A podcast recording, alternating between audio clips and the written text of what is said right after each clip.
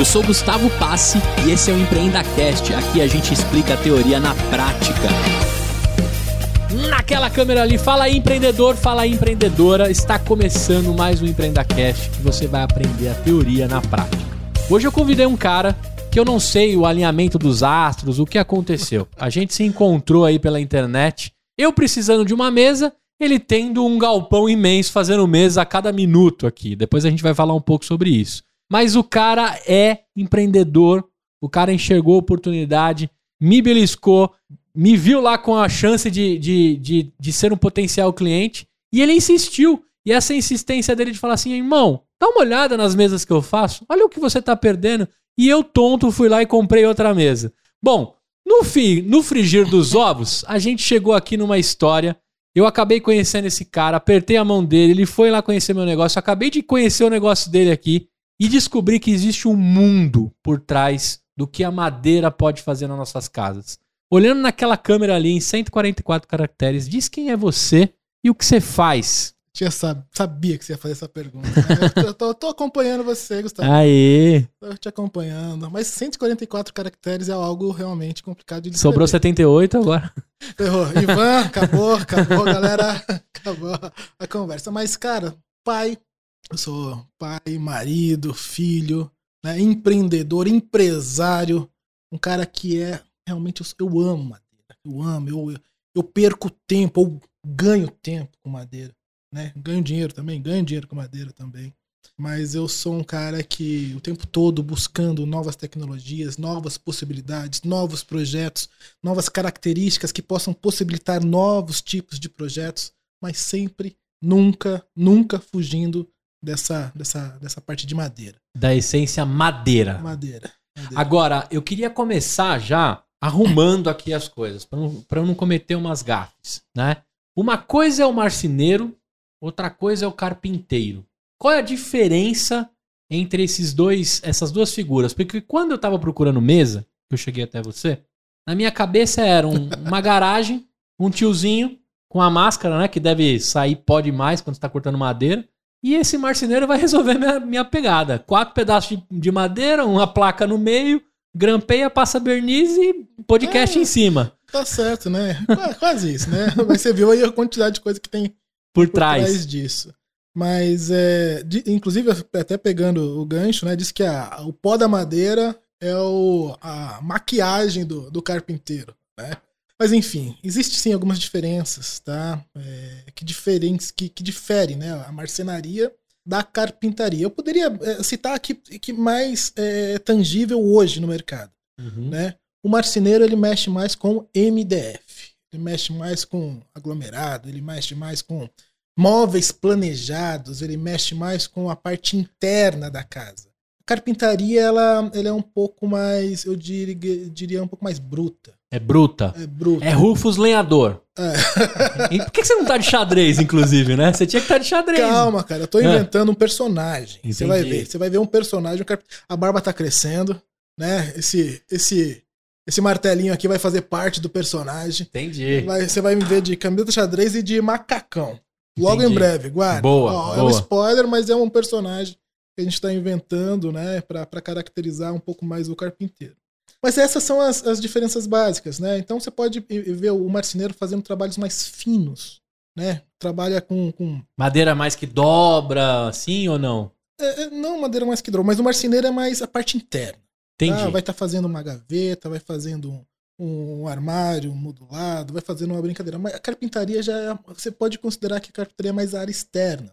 Né? Você vai trabalhar com madeiras mais brutas, madeiras que aguentam mais a questão de, de intempéries né? Você vai fazer um telhado. O, o telhado quem faz não é o marceneiro. Hum. Né? O telhado quem faz é o carpinteiro. Né? Ele vai, podem ser ferramentas muito parecidas. Né? No caso de uma, de uma serra, os dois usam serra. Mas o marceneiro vai usar uma serra de, de, de bancada dentro de uma marcenaria. O carpinteiro vai lá fora, vai cortar a madeira no, numa serra né, manual, na, na, na parte externa. O carpinteiro ele vai estar tá tomando sol. Entendi. Ele é queimado do sol. É, é queimado. A, a, a, nuca tá sempre, tá sempre é. à, à, vista, né? Mas, cara, são ambas as profissões são maravilhosas. Né? Eu respeito muito o marceneiro. Ambos artistas? Sim. Né? Sim. Agora, cara, é, você- antes nos bastidores aqui, você me falou um negócio muito bacana, né? Eu falei assim, pô, a profissão é, é centenário ou é milenar, né? Aí você me trouxe um, um- um conglomerado de informações que me fez refletir. Conta pra minha galera que é impossível eu dormir sozinho com essa, né? Mas você me trouxe aí que desde que a gente se conhece por gente pra procurar abrigo, Pois é, né? A madeira ela é muito versátil. Ela é extremamente versátil. né? Então, se você for fazer uma, uma análise, não precisa ser muito longa, né? Da humanidade, né? desde quando a humanidade ela, ela entendeu que ela é capaz de criar a sua habitação, não necessariamente ela tem que morar dentro de um túnel, dentro de, um túnel, dentro de uma caverna, dentro de possibilidades que a natureza já, já, já expõe. E sim que ele pode sim construir a tua casa.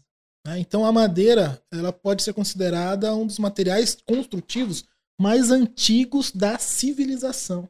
tá? Então, se você fizer pesquisas, você vai ver que existem é, muitas casas, né? O, o que eles entendiam como abrigo, né? E o material utilizado sempre foi madeira. Exatamente pela versatilidade e possibilidade de, de, de poder usar a madeira, né? Ela, ela permite muita coisa. muita Sim. coisa. Ah, e, e tem uns clássicos, assim, né? O, por exemplo, o filme O Náufrago. A primeira chance que ele tem de construir um, um barco, uma canoa, sei lá como que a gente chama, aquele. É, até quando ele perde o Wilson, né? Que, que ele acaba ali se desligando do Wilson. Wilson, É, ele, ele tá ali selecionando as madeiras com muito carinho, entendendo cada uma delas, as que, as que boiam e etc. Quando a gente aprende em si na escola, né?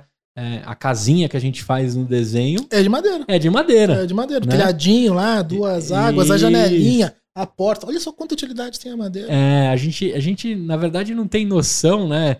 Se a gente fosse, falar em percent... a gente que eu digo, é, nós consumidores dos Uhum. produtos de um carpinteiro de marceneiro. Mas sei lá, de uma casa, o percentual daquela casa em alvenaria e madeira, sei lá, 70 30, 40 60, porque dependendo da casa é 90 10, né? Tem Ah, cara que quer 100% Tem, tem situações que é 100% madeira. 100% madeira. ma- É possível fazer até telhar, a própria telha, né? Com Ser de material madeira. Impermeabiliza ela, tem técnicas hoje. Os Estados Unidos é um celeiro. Ah, é? né? Você aprende muita coisa. Né? Os carpinteiros americanos é coisa incrível. É, né? eu, eu, às vezes, cara, não sei se, se você tem esse vício. Assim, às vezes eu caio no TikTok ou no YouTube, nos Uhum. vídeos malucos de uns caras fazendo coisa com madeira. Sim. E aí quando eu vejo. Te já- prende, né, cara? Já é quatro da manhã. Não te prende. É quatro da Uhum, manhã e eu, e eu gastei umas cinco horas uhum. vendo o cara lapidando coisa na madeira. Eu também não posso de- de- deixar de falar do- do- dos carpinteiros japoneses. Também. Cara, você aprende muito Fino com trato. esses caras, o tratamento que eles têm, o cuidado dos encaixes, né? O respeito que ele tem com o material madeira. É. né? Você percebe que eles fazem encaixes hoje que eles são. Eles estudaram há putz, milhares de anos. E eles É. respeitam ainda hoje. Né, a questão daqueles encaixes. E você sabe que eu tenho uma cena clássica na minha cabeça? É, eu sou. Eu, um- o meu melhor amigo chama Jean, o pai dele é. Cara, é, um meu dos melhores amigos também é Jean é, Jean. Felipe. Aí, Jean Oca. O Jean um dia vai assistir Arquiteto. Jean Felipe é arquiteto. O pai dele, Luiz, o seu Luiz Oca, é japonês, morou um tempão no Japão. E ele tinha um quadro na casa dele que a moldura era feita de madeirinha de palito de fósforo Que legal, cortado. Ele cortava as cabeças de todos os fósforos que foram usados. que legal. E ele ia colando um no outro, colando um no outro, colando um no outro, colando um no outro. E ele fez uma moldura daquilo. Eu não sei quantos anos ele levou pra fazer Cara, aqueles quadros. Mas eu lembro dele fazendo, sabe, com pinça, cola, com o maior carinho, Uhum. né? E na hora que fica pronto, que passa o verniz, você fala, cara, que obra de arte de madeira reutilizada, de Sim. fósforo, Sim. né? Então, quando você tocou desse lance oriental, né, de construir, de fazer as paradas, quando você vai, eu tive a oportunidade de ir no Japão já. Que legal. Cara, é lindo, mano. É lindo. Principalmente aqueles portaizinhos, né, da, da cidade de Kyoto, que tem um templo. Você vê que cada coisa que foi construída, cara, os encaixes são maravilhosos. assim. Sabe que uma brincadeira que eu faço, né? é, Até vou dar até um outro gancho aí, eu acho que alguma coisa que a gente vai estar conversando. É, os arquitetos, né, quando vêm perguntar pra mim, eles falam assim: Puxa, Ivan, é possível fazer isso? É possível fazer aquilo? Como é que é isso? Como é que é aquilo? Eu falei, cara, eu, eu, eu abro um pouco o leque, né? Pra, até pra deixar a pessoa mais tranquila, pra mente da pessoa funcionar, pra eu poder absorver né, o que, que ela vai estar passando, qual é a ideia dela. Então, uma das brincadeiras que eu faço, eu falo, cara, é de madeira? Não, eu quero fazer madeira. Se é de madeira, até origami eu faço. tá aqui um, um ah, ganso. Ah, ah, então, cara, madeira é versátil. A versatilidade e, e, os arquitetos, eles cada vez mais eles estão com a mente, sabe? Muito, muito em sintonia, muita coisa acontecendo e eles querem algo diferente. Ó, e eu vou te falar, tem o mármore, tem a pedra, né? Tem é, que é, o mármore é uma pedra, tem várias coisas que você vê numa construção.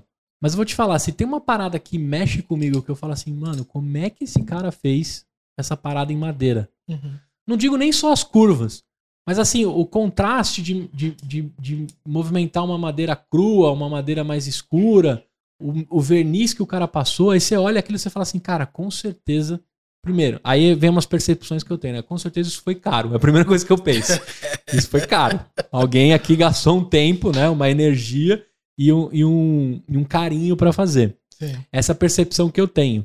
E aí eu queria que você é, me contasse, primeiro, é caro madeira? Por que, que é caro? Porque a gente está acabando com as árvores?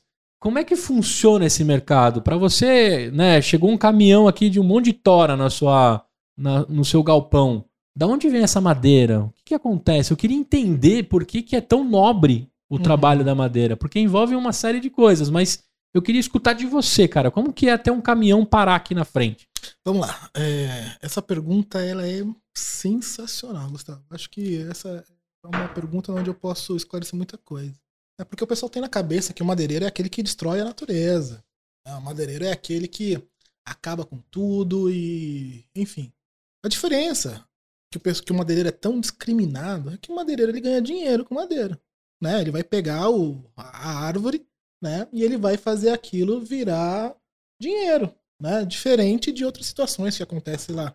No... A grande maioria das madeiras vem do norte. Certo. Vem do norte. Tá? Uh... Que é justamente onde a gente ainda tem a possibilidade de ter mata, né? E etc. É, é que na verdade o que acontece? É... O pessoal fala da Mata Atlântica. A Mata Atlântica nunca teve madeira do, do tipo na qual a gente usa, né, para construção civil. Ah. A Mata Atlântica. Né? A, a, a maioria da, das madeiras que nós usamos em construção civil vem do norte. Né? Vem lá da Amazônia, vem de lá. Só que, pô, esse é o cara que está destruindo a, a, Amazônia. Não é, cara. Madeireiro é o cara que menos destrói. Por quê? Porque existe um processo, um projeto de manejo florestal. Como é que faz? Como é que funciona esse projeto de manejo florestal? Você separa vários quinhões de terra e durante determinado tempo você extrai é, a madeira de um determinado lugar desse quinhão. Entendi. Igual no videogame mesmo. Você ganhou lá um espacinho, ali você vai. 10 anos você está extraindo ali, certo? Naquele quinhão que foi separado em 10 partes. Depois de 10 anos, você vai passar para o próximo quinhão. Depois de 10 anos, você passa para o próximo quinhão. Depois que passou 10, é, 100 anos, você volta para o primeiro quinhão. O que, que aconteceu com esse primeiro quinhão?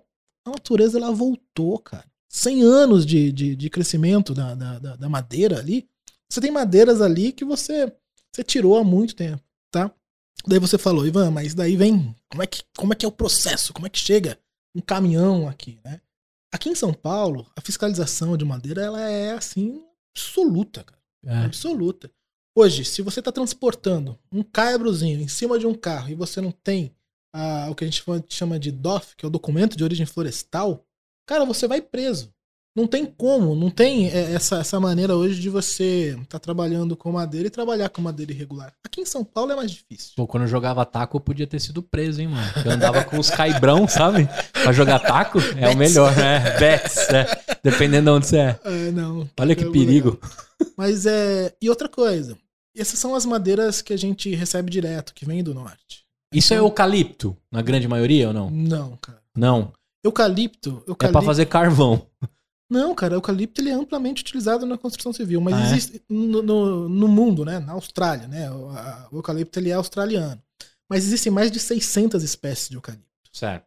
Dentre ele, acho que se não me engano são três ou quatro tipos específicos de eucalipto, né, o grandes, o citrodora, o saligna, que eles são utilizados amplamente na construção civil. Deve ter mais um, outro que eu não tô lembrado. Mas é. Mas do norte para ele chegar aqui, não o eucalipto, todos os outros que a gente já vai falar os, os tipos de madeira. Chegou um caminhão aqui. Se ele não tiver o DOF, tá, já deu ruim. Tá ruim, tá ruim. Porque na, na verdade esse DOF ele é fiscalizado já na fronteira. Vai chegar lá um cara especialista do IBAMA, vai abrir o caminhão, vai verificar quantos metros cúbicos tem de madeira no caminhão. Não tem como você é, enganar a madeira. Fazer cálculo em metro cúbico de um caminhão de madeira é a coisa mais fácil. São três medidas que você pega com uma trena simples, você calcula e simplesmente você tem o volume em metros cúbicos de material que está chegando dentro de você. Só que quando ele sai do norte, você tem, você tem que fazer um procedimento que é dar o aceite.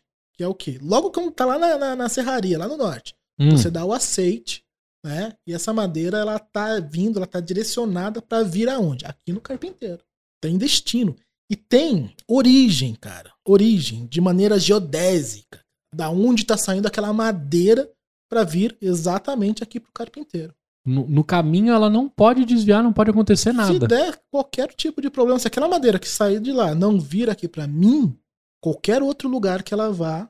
Já tá errado. Já tá errado. É igual o desmanche de carro. Pegou, pegou uma peça que Só não. Que daí o que acontece? Tem uma fiscalização tremenda no, no, na fronteira né, de, de, de, estado. Né? E o cara, o pessoal já vai lá e já verifica. Errado, pode ir embora. Ou aprende o caminhão. Então, em vez de fazer é, a coisa errada, é melhor fazer a coisa certa. Só que esse processo ele é caro. Ah, aí que começa. Aí é onde começa, eu consigo responder a tua pergunta. Né? Todo projeto, toda madeira que o pessoal trabalha de maneira correta é caro. Se eu vou falar para você que é, hoje qualquer pessoa é, consegue colocar um piso de madeira, não, cara. Não, não é qualquer pessoa. A pessoa que ela precisa ter um poder aquisitivo maior para poder colocar um piso de madeira na tua casa, uhum. né? Porque tem outros materiais, né? Porcelana, tem piso vinílico, tem, enfim, outros materiais, né? De, de menor custo agregado. Mas a madeira, né? O retorno que ela dá, o benefício que ela dá para você, ela é diferente. Cara, minha mãe tinha taco em casa. Sensacional. 37 anos que ela mora na casa lá. Legal, passou 37 anos. Ela pegou, lixou o taco lá, o piso novo de novo. Tá de novo. É. Isso, isso, é incrível, cara. É sensacional. Cara. Esses dias eu, eu fui numa casa que o cara falou: ó, acabei de. Como chama? É Bona, Sinteco, né? Que os caras é, fazem. É. Cara, aí ele falou: você não sabe, isso aqui tem 57 anos. Eu falei: não é possível. Ele falou: é. Sim. E parece que eu comprei ontem, né? Eu falei, parece. Cara, e você precisa ver como as pessoas, né? Tem muita gente que trabalha e vive reformando apartamento. O pessoal encontra cada pérola. É. Vê aquele piso que o pessoal passou cera, escureceu ou clareou, enfim. Na hora que eles começam a mexer, dá uma lixadinha, encontra uma peroba rosa, encontra um pinho de riga, encontra uma madeira que fala assim: Meu, isso, pensava que isso não existia mais. Existe, cara, tá lá. É. Tem um valor agregado imenso. É, e, e, e acho que eu, eu fiz de propósito essa pergunta porque eu sei que existe. Quando você falou dos quinhãos aí, né, da, do, do que o cara vai podendo retirar ele tem que reflorestar também. É isso? Tá junto dessa desses quinhões ou não? Não, não. O cara que compra? É. Não, não necessariamente. Isso daí já entra uma, uma outra situação. Isso daí é quando o cara precisa é, é, usar um terreno, daí o terreno ele tem algumas árvores, daí ele tem que tirar umas árvores da, da e plantar outras. E plantar outras. Né? Agora, se é você, é se você comprar uma chácara aqui em Cotia e tem hum. lá uns, uns pés de eucalipto, umas, umas peroba, você pode começar a cortar ela e fazer madeira? Eucalipto, sim. Tá. Eucalipto, você não tem uma fiscalização do IBAMA, dos órgãos. Tá liberado. Eucalipto e pinos, você não tem problema. Existem florestas. Né? E isso sim são, são plantações. Né? Entendi. Esses estão liberados porque não é uma árvore nativa, não é uma árvore que, que cresceu aleatoriamente. Normalmente os eucaliptos são plantados. Ah. Então você pode estar tá fazendo essa, essa colheita. Entendi. Tá? Não é uma madeira na qual nós é, entendemos que é uma madeira de nobre, uma madeira de lei. Entendi. Agora, já que você tocou nesse assunto, qual que é a madeira mais cara que você tem aqui no galpão? Cara, a gente tem um estoque de cumaru. Cumaru? Cumaru. Cumaru é uma madeira, hoje, além de ser o volume, é, o custo do volume dela é bem, bem bacana, mas o que ela te entrega né, em torno de, de resultado, né, que é uma madeira extremamente resistente, uma madeira que ela, uh, ela pode ser utilizada tanto para você fazer para você fazer assoalho, para você fazer deck, para você fazer pergolado, para você fazer telhado, se você tiver com muita coragem. fazer um telhado de cumaru hoje, eu não aconselho muito. Mas essa é uma das madeiras mais caras hoje do, do mercado e que existe uma demanda aceita, onde o pessoal aceita, onde os arquitetos eles gostam muito dos veios, da formação do a madeira Kumaru, né? Entendi. E a, e, e a resposta dela para intempéries é incrível. Você coloca ela lá, não passa nada. Isso, isso daí falando um pouco mais sobre, sobre testes. Porque todas as madeiras elas são submetidas a testes da putrefação. A verificação de como ela se comporta no meio ambiente sem nenhum agente. Sem estar na raiz. Sem nenhum agente preservativo. Né? Hum. Sem um verniz, sem nenhum impermeabilizante. E o Kumaru é uma das madeiras que mais suportam intempéries sem entrar em estado de putrefação, sem estragar, né? Totalmente. Aí, lógico, o verniz quase que é, eterniza aquilo, ou não?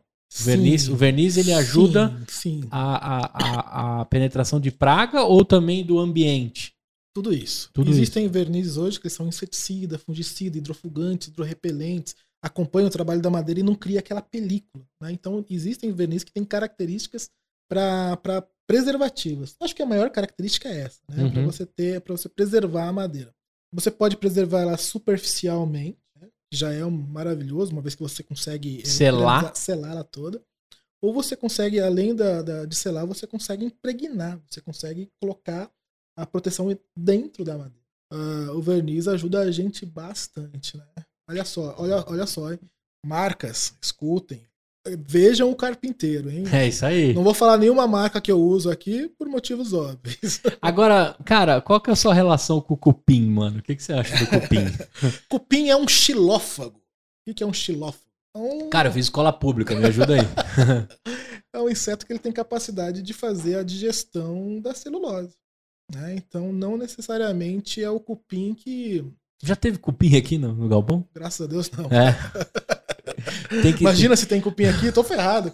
Se eu tiver um foco Porque de cupim. Aqui é tipo o McDonald's pra eles, né, velho? Vai ter de mas, tudo per- mas é uma pergunta bem legal, porque o cupim, é, ele não ataca só a madeira. Ah, é? Não. O cupim ele ataca qualquer lugar onde tenha fungos. Né? Então ele vai atrás aonde tem fungos. Então o cupim ele tem a característica de, de fazer a digestão da celulose, mas não que ele se alimenta da madeira. Ele se alimenta onde tem fungos. Então se tiver fungos é, na terra, se tiver fungo de uma raiz, se tiver fungo em algum lugar orgânico, que é onde crescem os fungos, Uhum. é onde o cupim Geralmente onde tem uma umidade bem, Exatamente. bem, Exatamente. bem grande, né? Cara, a gente vai falar mais sobre madeira, sobre todas essas curiosidades. Eu queria, eu queria entender assim, cara, por que, que você veio parar na madeira? Ah, história Que- boa, hein? Como é que você chega na parada assim, mexer com madeira? Porque Se eu acho falar pra você que eu conheci minha esposa porque eu trabalhei com que... madeira, Ah, tá você acredita? Tá brincando. Não tô, velho. Não Ela, tô. ela é Rufas a lenhadora? Não, mas ela mexe com. Naquela época ela, ela tava fazendo uma obra. E eu trabalhava naquela madeireira. Eu vou, eu vou contar a história. Conta, conta. Pode Me contar história. conta do jeito que você quiser. Eu sei que depois você vai contar é, engenharia, né? Pai de filho e. e, é, Eu vou fazer só uma, uma, uma introdução, mas vai lá. a gente vai chegar lá. Mas o foco é chegar na esposa. Tá certo. Cara, minha esposa não é por nada, não, mas eu casei com a mulher mais bonita do planeta. Você paga um pau pra ela. Poxa vida, eu pago um pau, eu pago o telhado, eu pago a floresta amazônica inteira pra ela. Nádia, te amo, viu? Você Aí, sabe disso. aí, ganhou, hein, Você Nádia? sabe disso. Ganhou. Hoje a janta tá garantidaça, né? O iFood, o iFood hoje vai. Eu vai... acho que ela tá assistindo. Eu acho, deve estar rindo, deve estar vergonha, deve estar me xingando, a galera. Enfim, mas. Vai, é, vai começar a pingar as mensagens aí agora no seu celular. Ah, fica quietinho ali, tá no silencioso. Mas lá, Gustavão, eu, eu. A minha formação é técnica. né? Eu sou técnico em desenho de construção civil. é, me formei em 2000, né, nesse curso técnico. Logo em seguida da, da- do curso técnico, eu fui fazer faculdade de, de engenharia, só que não terminei a faculdade de engenharia. Você fez ETEC? Na Eu fiz ETEC, é. Centro Paula É. Souza, Fernando Prestes, É lá em aí. Sorocaba. Morava em Vargem. Grande. Ah, Nossa, muita história tem naquela, naquela região. Gosto muito da região de Que Sorocaba. legal.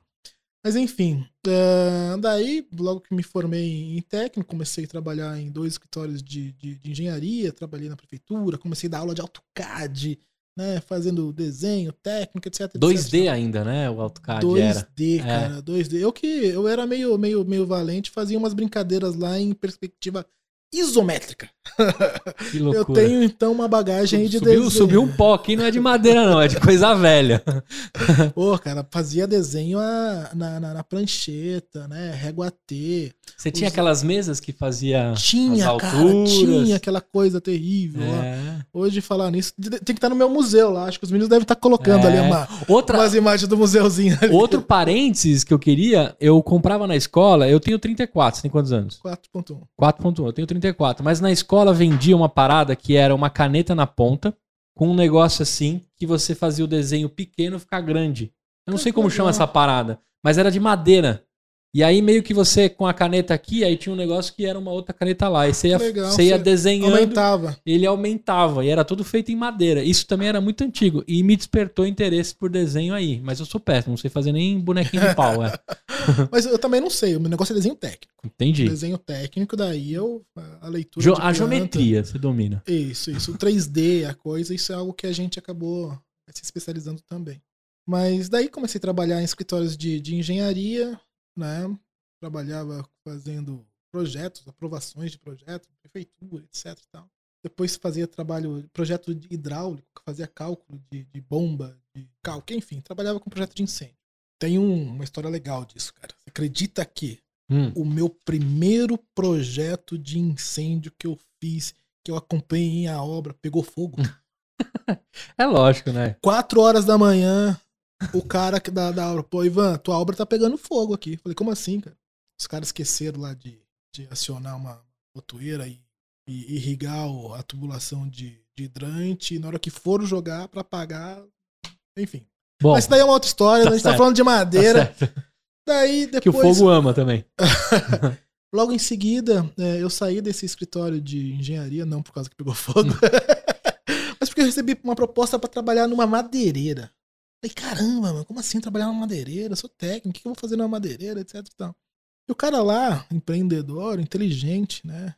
Bastante inteligente, ele tinha uma visão de que, puxa, eu preciso colocar um técnico aqui para se responsabilizar pela parte de madeira da empresa. Porque ele, além de vender madeira, ele queria é, é, trabalhar, ele queria é, é, os, Refinar ela. ele queria colocar a madeira que ele vendia ele tinha muito problema com mão de obra as pessoas compravam madeira com ele né e quando o cara ia usar a madeira dava problema então ele queria ensinar o pessoal então essa era a primeira proposta Que inteligentíssimo É. cara puta sacada Profissionalizar, né? A saída do material.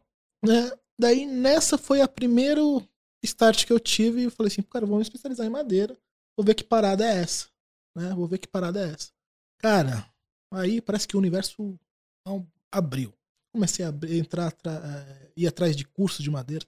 Tem um cara, meu, o nome dele é Alan Dias, engenheiro Alan Dias, né? Esse daí, vou falar pra você, é um dos, dos caras que eu mais me espelho, um cara que eu realmente eu olho as coisas que ele faz. Alan Dias, se você estiver vendo aí, ó, não esqueço de você, cara. Aprendi muito contigo, né? Todo dia eu vejo as coisas que você faz e eu tenho muito respeito e admiração. Tem outros nomes aí, né? Tem o pessoal do seu Hélio Olga. Tem, tem nome pra caramba aí dentro desse esse ramo de madeira né, que a gente acaba admirando bastante. E tô lá trabalhando nesse, nesse, nessa, nessa, nessa madeireira, fazendo corpo, o- a parte técnica, né? Aí que entra uma moça né, que ela precisava fazer o telhado da churrasqueira dela. Cara, e ela foi falar com o meu amigo, Plínio. Plínio trabalhava comigo ali e tal. E o Plínio falou: Pô, por que que você não fecha com a gente esse, esse, esse telhado, né? Pra você vender a. Pra gente vender a madeira pra ela, né? em Projeto e tal. Mas ela pegou e falou: Mas eu não tenho nenhum arquiteto, engenheiro, etc e tal, que possa fazer o projeto pra mim. Daí o Plínio pegou e falou assim: Mas tem o Ivan. O Ivan, ele é técnico, ele pode fazer o teu projeto. Pronto. Pronto. Cara, ganhei a mulher. vendi o projeto, vendi o telhado pra ela e ainda casei com ela. E você tem essa churrasqueira ainda tem esse telhado ou não? Cara, eu destruí ela um ano Ah, atrás. como você faz isso? acredita? cara? Ah, você acabou com todo o romance da distra- história. dist- Mas eu fiz uma churrasqueira nova. É. lá, fiz um outro pergolado gigante, 50 metros quadrados de pergolado lá, maravilhoso. Na bodas de madeira, você tem que é, pegar o projeto, né? Nem sei quantos anos é boda de madeira, mas. Gustavão, sabe o que é o mais interessante disso? É. É que isso já tem 13 anos, né? Quando nós estávamos pra casar, ela engravidou. Só que a minha esposa, ela. A, a nossa história ela, ela é bonita e ao mesmo tempo corajosa. Ela já tinha outros três filhos. Né? Quando eu a conheci, ela estava grávida. Quando eu conheci naquela história do, do projeto, ela estava grávida, cara. Eu me apaixonei por uma mulher grávida. E recém-viúva. Caramba. Que maluco, cara. E eu falei, cara, eu tô apaixonado por essa mulher grávida. E o que eu posso fazer? E eu só ia fazer um telhado. E eu só ia fazer um telhado. E como assim? Sério, sério, cara. Me apaixonei por ela grávida. Não, não saiu. Aquela mulher entrou na minha mente, cara. Eu não fiquei cego, fiquei cego. E daí o seguinte, a gente não se relacionou logo em seguida, né? Com ela grávida. Nasceu tal. Mas eu fui acompanhando, né? Eu fui conhecendo. Fui, eu, quando ela, eu tava acompanhando a obra, né? Eu tava percebendo as dificuldades que ela tinha. Né? Não fui é, é, é, calhorda, não fui nada, cara. As coisas foi acontecendo, foi acontecendo. Então eu tava num momento difícil também que meu pai tinha morrido. Né? Meu pai morreu muito cedo, meu pai morreu com 45 anos. Caramba. E ela também estava num momento difícil que ela, puxa, ela estava com dois filhos, né, pequenos, e estava grávida. Né? Então um acabou ajudando o outro, né? Conversamos época de MSN, acho que você Não, não conheço, ah, sou do Mirk, cara. 31, sou do. Mirk, meu. Conheci o Mirk, o MSN é, é, o, é, o, é o depois do Mirk. Então, cara, daí as coisas aconteceram, né? Aconteceram, a gente se conheceu melhor. E não demorou muito a gente é, namorar e ela engravidou muito rápido. Né? Coisa de, sei lá, três, quatro meses, ela tava grávida. Foi uma loucura, cara. Imagina, pra família dela, né? História esquisita, de repente nasceu, acabou de nascer um filho, ela tá grávida de novo agora, né? Pouco tempo depois, etc e tal. Mas aconteceu, né? Aconteceu, a gente tá junto. Nisso você tocando engenharia. Isso eu tocando engenharia. Isso... Mas daí eu parei. Foi nesse momento que eu parei. Aí você. Nesse momento que eu falei, opa, parei. Daí eu fiz uma outra loucura. Ah. Bonitão, técnico da, da madeireira, ganhando bem, tal, tal, tal, tal, tal, tal. Olhei pra cara dela. Ela ainda tava grávida, né? Do, do, do, do Pedro. Ela tava grávida, eu falei, amor, eu vou abrir. Ela olhou pra mim, ah! falei, eu vou abrir minha empresa não tô entendendo, cara. Você tá percebendo? Eu tô grávida. Você vai abrir, você vai se aventurar. Você vai. Eu falei, eu vou. Cara, e eu fui. Eita. Cara, eu inacreditavelmente. Eu tinha alguns paradigmas comigo, né? Eu devo ter até hoje. Mas é. Tinha algumas coisas que o cara lá, ele não fazia que não gostava, que não curtia. Né? O cara pegava, usava. Ele tinha um esquema lá de fazer projeto, entrega, projeto, fatura. E trocava as madeiras que entregavam. Entendeu? E isso mexia demais comigo. Porque num certo momento eu participava daquilo. Uhum. Ele queria o meu aval para poder usar uma outra madeira. Entendi. Então, putz, eu dava esse aval, mas eu não me sentia bem com isso. Cara, Tudo errado, né? Não, não dá. Era errado, mas era possível. Tipo, o, telhado não vai cair na casa da, da, cabeça do cliente. Eu tô garantindo que não vai. Mas o custo né, era muito baixo. Em vista daquilo que nós havíamos vendido para ela. Então uhum. o cara tinha muito. Eu não gostava disso, isso me machucava por dentro. Aconteceu isso, eu falei, cara, agora eu sou. Agora eu sou pai. Vou fazer as coisas direito. Então essa é. é, é mas sabe o que é mais legal? Voltando lá no Plínio. Uhum. Né, o Plínio que me pegou e apresentou a minha esposa. E depois eu fui abrir minha empresa, as coisas foram acontecendo. É, quebrei também, já quebrei, né? Essa empresa ela quebrou né? Por algum motivo específico lá, depois a gente pode falar sobre isso. Mas é. Depois de muito tempo, Plínio também tomou outros caminhos na vida dele. Eu peguei e chamei o Plínio para trabalhar comigo. Ele só não tá aqui agora, né? Acompanhando a gente aqui na nossa conversa. Mas hoje o Plínio trabalha comigo. Foi o Plínio que apresentou a minha esposa. Que legal, cara. É uma história sensacional. Cara. Agora, nesse, nesse, nesse meio tempo entre né, ter conhecido a sua esposa, ter dado o salto de fé, né? E, tem uma coisa que eu sempre falo em todo episódio que o, o filho parece que ele vem com um pãozinho debaixo do braço. Né? Ele traz o progresso, ele traz a prosperidade, a fortuna, ele traz várias coisas é, junto. Todo todo filho, todo mundo que eu converso concorda com isso. Mesmo mesmo diante de, de toda a, a dificuldade que é empreender no Brasil, você se jogou da mesma forma. Você tinha ali por ideia o que a madeireira fazia e você sabia que dava para refinar mais isso. Porque, pelo que eu tô entendendo, a madeireira entregava umas coisas mais brutas, assim, um telhado. Não era um refinamento. Se eu quisesse comprar uma mesa lá, eu comprava? Não. Não. O, o, que, o que o diferencial do, do carpinteiro, né? O carpinteiro hoje, se você chegasse para ele na empresa do carpinteiro, Uhum. eu preciso comprar um caibro, uma viga, uma ripa. Você vende para mim? Putz, cara, não vendo para você. Ah, tá bom. Então faz o seguinte, eu já comprei o caibro, a viga, a ripa. Você faz isso para mim? Também não faz. Entendi. Tá? Então, o, o carpinteiro hoje ele gourmetizou a carpintaria. Posso dizer isso com muita responsabilidade. Nós gourmetizando, gourmetizamos a carpintaria, porque eu entrego um produto pronto, tá? Feito com madeira. Tá? Por exemplo, você vai comprar um carro. Cara, você não vai comprar uma roda, vai comprar um para-brisa. É, você comprar- monta pra mim? Você vai montar. Não, cara. Então é isso. Eu dou a garantia do produto final da, da- que eu tô entregando. Dou a garantia. Vou te dar cinco anos de garantia. Mas é a madeira na qual eu selecionei, é a madeira na qual eu sou responsável, é a madeira na qual eu sei da onde vem. Né? Então tem esse apelo ecológico. Eu sei da onde vem a madeira. né? Eu tenho, eu tenho é, controle de qualidade da madeira na qual eu Tem o estou DOF. Eu tenho DOF tem o DOF. Então é uma coisa mais responsiva, uma coisa na qual tem origem, uma coisa na qual eu consigo ter tranquilidade e ficar em paz, porque os projetos que a gente faz é muito louco, Gustavão. É. Ah, a gente Você- faz projeto você é muito- doido, cara. Você é muito louco, cara. E eu entrei aqui assim, sei lá, a gente tá aqui. Sei, em cinco minutos que eu dei uma revirada ali no, no galpão e olhei, e, e até a mesa que eu, que eu vim aqui olhar, depois eu vou mostrar pra galera né, todo, todo o circuito de, da, da- de pegar a mesa até levar pra uma sala, uma mesa de podcast. Eu comecei a olhar as possibilidades que tem e os artistas que estão por trás daquilo. Porque quando você olha o móvel pronto, Uhum. você não tem a mínima ideia do que aconteceu ali. Você Sim. me mostrou alguns stories da mesa. Sim. Né? O cara lixando, o cara passando verniz. Eu já tinha visto o produto pronto. E aí voltei nos stories. Aí você vai entendendo cada uma das fases. Sim. Cara, não é, não é igual pastel, não é frito uma mesa pra mim. não, não é. Não.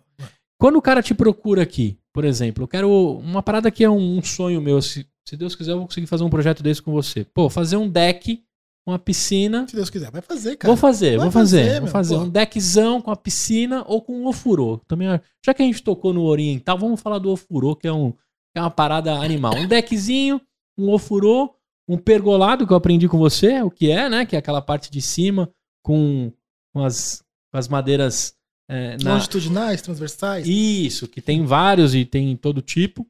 Vou montar uma parada dessa.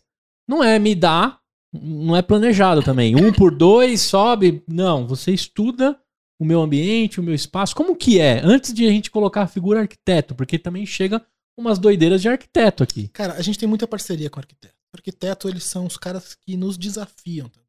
É, Os caras nos desafiam e nós somos os caras que limitam eles. entendi. É bem, é bem arquiteto. Na inovação, você é o jurídico, que É, dá uma proibida em É, algumas coisas. Pode, não pode, dá, não dá. Porque tem, tem, tem muita variação. A madeira, ela tem. é, Ela é versátil, mas ao mesmo tempo tem coisa que não vai poder fazer com a madeira. Né? Colocar uma, algo mais grosso numa área externa e não imaginar que ela vai trabalhar é um ser vivo, cara. É, A madeira ela tem essa característica de ganhar e perder é, tamanho de acordo com, com, com, com o tempo. né? É, Tá com chovendo, o próprio ela vai- calor, né? Com o próprio calor. calor ela vai murchar, né? tá mais chuva, ela vai ela vai Expandir. expandir. enfim, acontece isso. E eu acabo, se- eu acabo sendo o, o limitante, entendeu? Mas quando, quando o cara traz um projeto aqui, você de- tem, tem o desenho por aqui ou vem o desenho pronto? Vem desenho Vamos pronto. colocar a mesa na jogada. Quando vem um arquiteto, É. né, o arquiteto já tá com a ideia pronta. Ele já tem na já mente sabe dele. ele quer fazer isso. Ivan, quero fazer isso. Então, às vezes, tem algum detalhe da, da parte de dimensionamento. A gente dimensiona. né? olha, isso você pode fazer isso, pode colocar aqui. Então, isso a gente tem know-how, a gente pode fazer o dimensionamento. Agora, o detalhe é o, cliente final. O cliente final vai te procurar. Né? Putz, Ivan, vi tuas publicações, veja as coisas que você faz. Puxa, o carpinteiro é a empresa que eu estou procurando. Eu acho que o carpinteiro é capaz de executar o projeto que eu tenho na minha mente. Então, como que é a abordagem? né? Como que a gente consegue dar um pouco mais de ser um pouco mais tátil para que ela possa absorver? Primeiro ponto, preciso saber onde que é, né? Para ver se está dentro do meu, do meu raio de ação. Não adianta eu dizer que eu vou fazer um trabalho lá no perto do, do Amapá, não vou conseguir executar, não vou ter como fazer esse deslocamento. Uhum. Para ir até lá vai ser muito caro. tá Mesmo que você mande o artista pra lá, né? Mesmo que, que a gente manda a galera para lá. Enfim, o custo Uhum. ele acaba sendo maior. Então a gente acaba fazendo umas perguntas, as quais a gente consegue é, dar, dar um pouco mais de, de visualização para o cliente. Né? Então a gente pede para ele mandar foto do local, né, aonde, onde ele quer executar o serviço, medidas aproximadas, né, aproximadas. Puxa, sei lá, não sei, conta, dá uns passos. Quantos passos tem? Acontece. Né, quantos passos mais ou menos tem aí do, do, do deck que você quer fazer? Né? Daí ele acaba passando pra gente, ó, olha, quero, manda uma foto, às vezes a gente pega referenciais de, de, de medidas. A gente conhece um azulejo, um, um- um Uhum, piso, a gente uhum. fala assim, pô, tem mais ou menos esse tamanho ali. Então a gente consegue passar pro cliente uma ideia de preço. Entendi. Eu preciso, eu preciso que a pessoa ela entenda aproximadamente o valor que aquilo custa.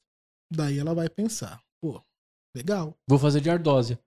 Ou não, né? Tá dentro da minha expectativa. Pô, tá dentro da expectativa. A pessoa entendeu que aquilo é, é, é valoroso, que aquilo é um, é um trabalho diferenciado. Daí a gente manda um técnico no local. Entendi. Daí sim. E o cara vai fazer o segundo fino ali da coisa. Agora o técnico vai no local e vai fazer algumas coisas importantes. Vai conferir as medidas e vai fazer um projeto em 3D para ele. Sempre, sempre. Caramba. Se o cara falou tá dentro da expectativa, daí eu vou começar a investir no cliente. E, é, e não é, na, é depois, eu vou medir, depois eu te entrego. É na hora. O técnico vai no local e vai fazer o projeto em 3D na hora. Ah, sai na hora. Exatamente. Por quê?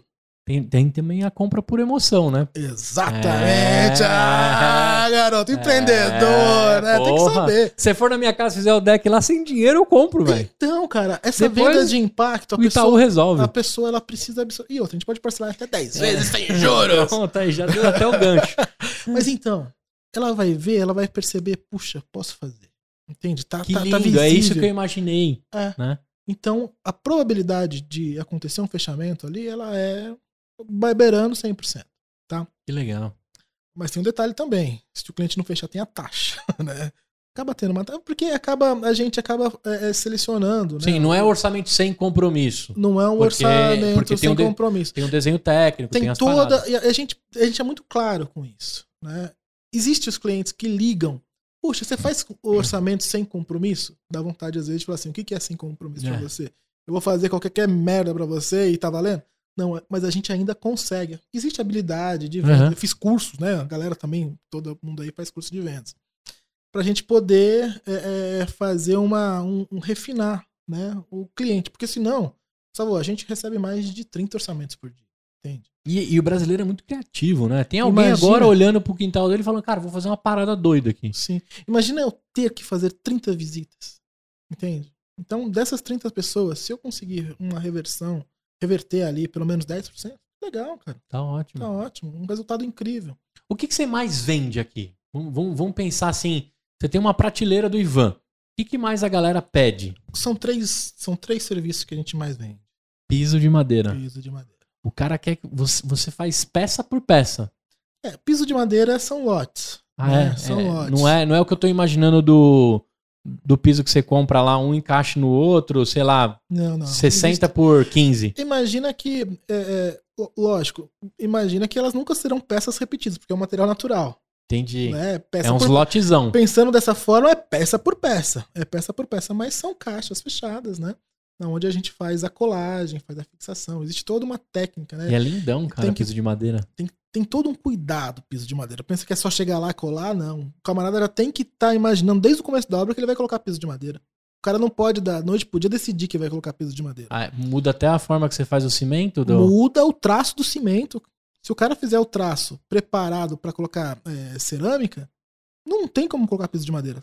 Só se depois. Tem uns aditivos que a gente consegue dar uma regularizada, acertada o piso para poder fazer a fixação. Mas tá me Mas, dizendo pô, que muito o, mais caro. o jeito que o cara faz o contrapiso decide se vai, se vai caber ou não madeira. Se é possível, sim ou não. Na hora, na hora que a gente vai fechar o serviço, a gente manda um técnico verificar qual a situação do piso. Pra ver se ele resiste. rola. Daí também, além disso, tem a, a conversa com o mestre de obras. Vem cá, vamos trocar uma ideia. Como é que você fez isso aí?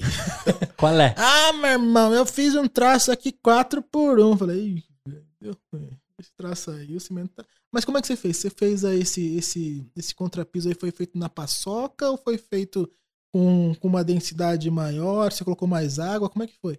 Ah, eu coloquei na paçoca. Eu falei, quando colocou na paçoca, esquece. O piso ele tem menos resistência. E a madeira ela trabalha. Então quando você cola, cola ela, na, a movimentação natural da madeira vai Aí, puxar. e aí vira filme de terror. Aí vira Uma- terror. ter- Meu Deus do céu. Já houve casos, Gustavo, que eu pedi pro proprietário assinar um termo de responsabilidade. Porque eu acompanhei a obra, falei pra ele, teu pedreiro tá fazendo errado, teu pedreiro tá fazendo errado. Ele falou, putz, agora o que, que eu faço? O que, que eu faço? O que, que eu faço? Falei, para a obra. Não, não paro, não paro, não paro, porque eu já paguei, tem que me mudar, tá, carnaval vai acontecer, eu preciso. Tal. Senão não eu coloco. E, e- e entre esses três, qual vende mais? O deck. Deck pergolado são incríveis. É. O pergolado, cara, eu não sei. Você me trouxe pro, pro meu vocabulário, pro meu dicionário pergolado. Como é que eu nunca conheci isso, cara? Cara, não sei, porque é, é- é- é um, é um item dentro de, de arquitetura que ele, ele é indispensável. É. E, E, hoje, é as- bonito, é que talvez eu não, não associava ao nome, tá ligado? talvez, Mas, talvez. cara, eu comecei a olhar lá no seu Instagram, falei, caraca, olha as paradas que ele faz, mano. Que é lindo. animal. né? O jeito que a madeira fica, etc. E, e- e as possibilidades, porque o pergolado antigamente ele era utilizado para uma única coisa, para ele ser um aparador de planta.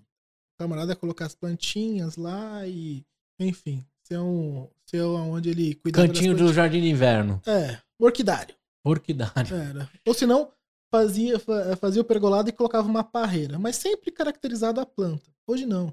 Hoje o pergolado ele pode ser utilizado na, na, Área de churrasqueira. na varanda gourmet, na área gourmet, ele pode ser utilizado na garagem, né, para dar fachada para casa.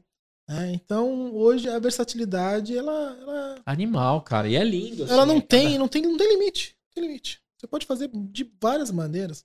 Pilar mais fino, pilar mais grosso. Você pode fazer o pergolado ripado. Você pode fazer com cobertura, sem cobertura. Você pode colocar com forro de palha, forro de bambu, cobertura de vidro, cobertura de policarbonato. Tem uma novidade aí que eu recebi uma amostra hoje. A gente vai ter uma marca própria de uma cobertura específica para pergolado. Né? A gente está nos últimos finalizando Detalhes. os últimos contratos com o pessoal lá do, do sul, que o pessoal é fabricante. Né? A gente já pediu para que tenha exclusividade aqui em São Que porque legal. existe uma empresa aqui em São Paulo, né, em Campinas, que ela detém praticamente 100% do mercado, né, é, oferecendo uma cobertura específica para pergolado. né, e o carpinteiro vai entrar com essa, com essa concorrência.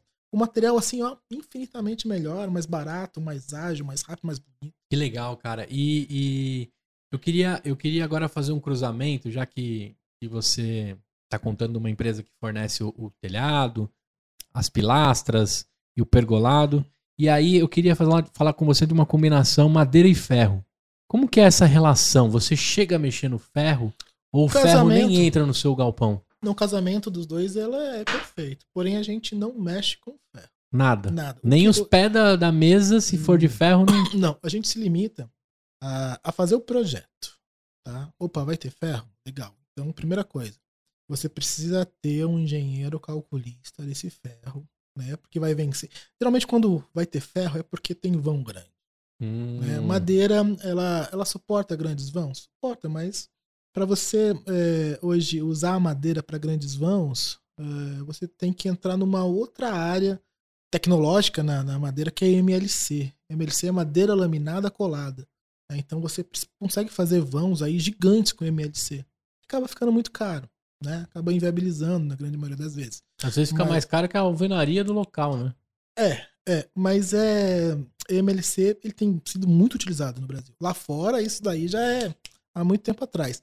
Mas no Brasil tem, tem grandes pessoas. O Alan Dias, que eu comentei lá, ele, ele domina essa técnica de MLC como ninguém. né? Tem outras pessoas. Outra, uma curiosidade aqui, né? Eu venho do mundo da inovação, onde a Legal. impressora 3D, né, com, com um dos materiais que monta a impressora 3D é de milho até, né? Tem vários, várias consistências do, do filamento da impressora 3D. No mundo da madeira já tem impressora 3D que faz em, em- em madeira ou Não. que lapida, sei lá. Então, Nada- lapidar sim, né? Tem os routers da vida que é capaz de modelar a madeira da maneira que você quiser. né? Você pega uma placa, uma tábua, você consegue modelar. Mas é falar que hoje Você consegue fazer, ter uma técnica específica com celulose, ou com... ainda não tem. Ainda não tem. Ainda não tem. Mas não acho que não tá distante, não, hein? Ou você acha que eu tô maluco? De sair uma Ah, parada em madeira cara, pra uma Eu vou, impressora. eu vou falar um negócio pra você. 31 anos, né? É.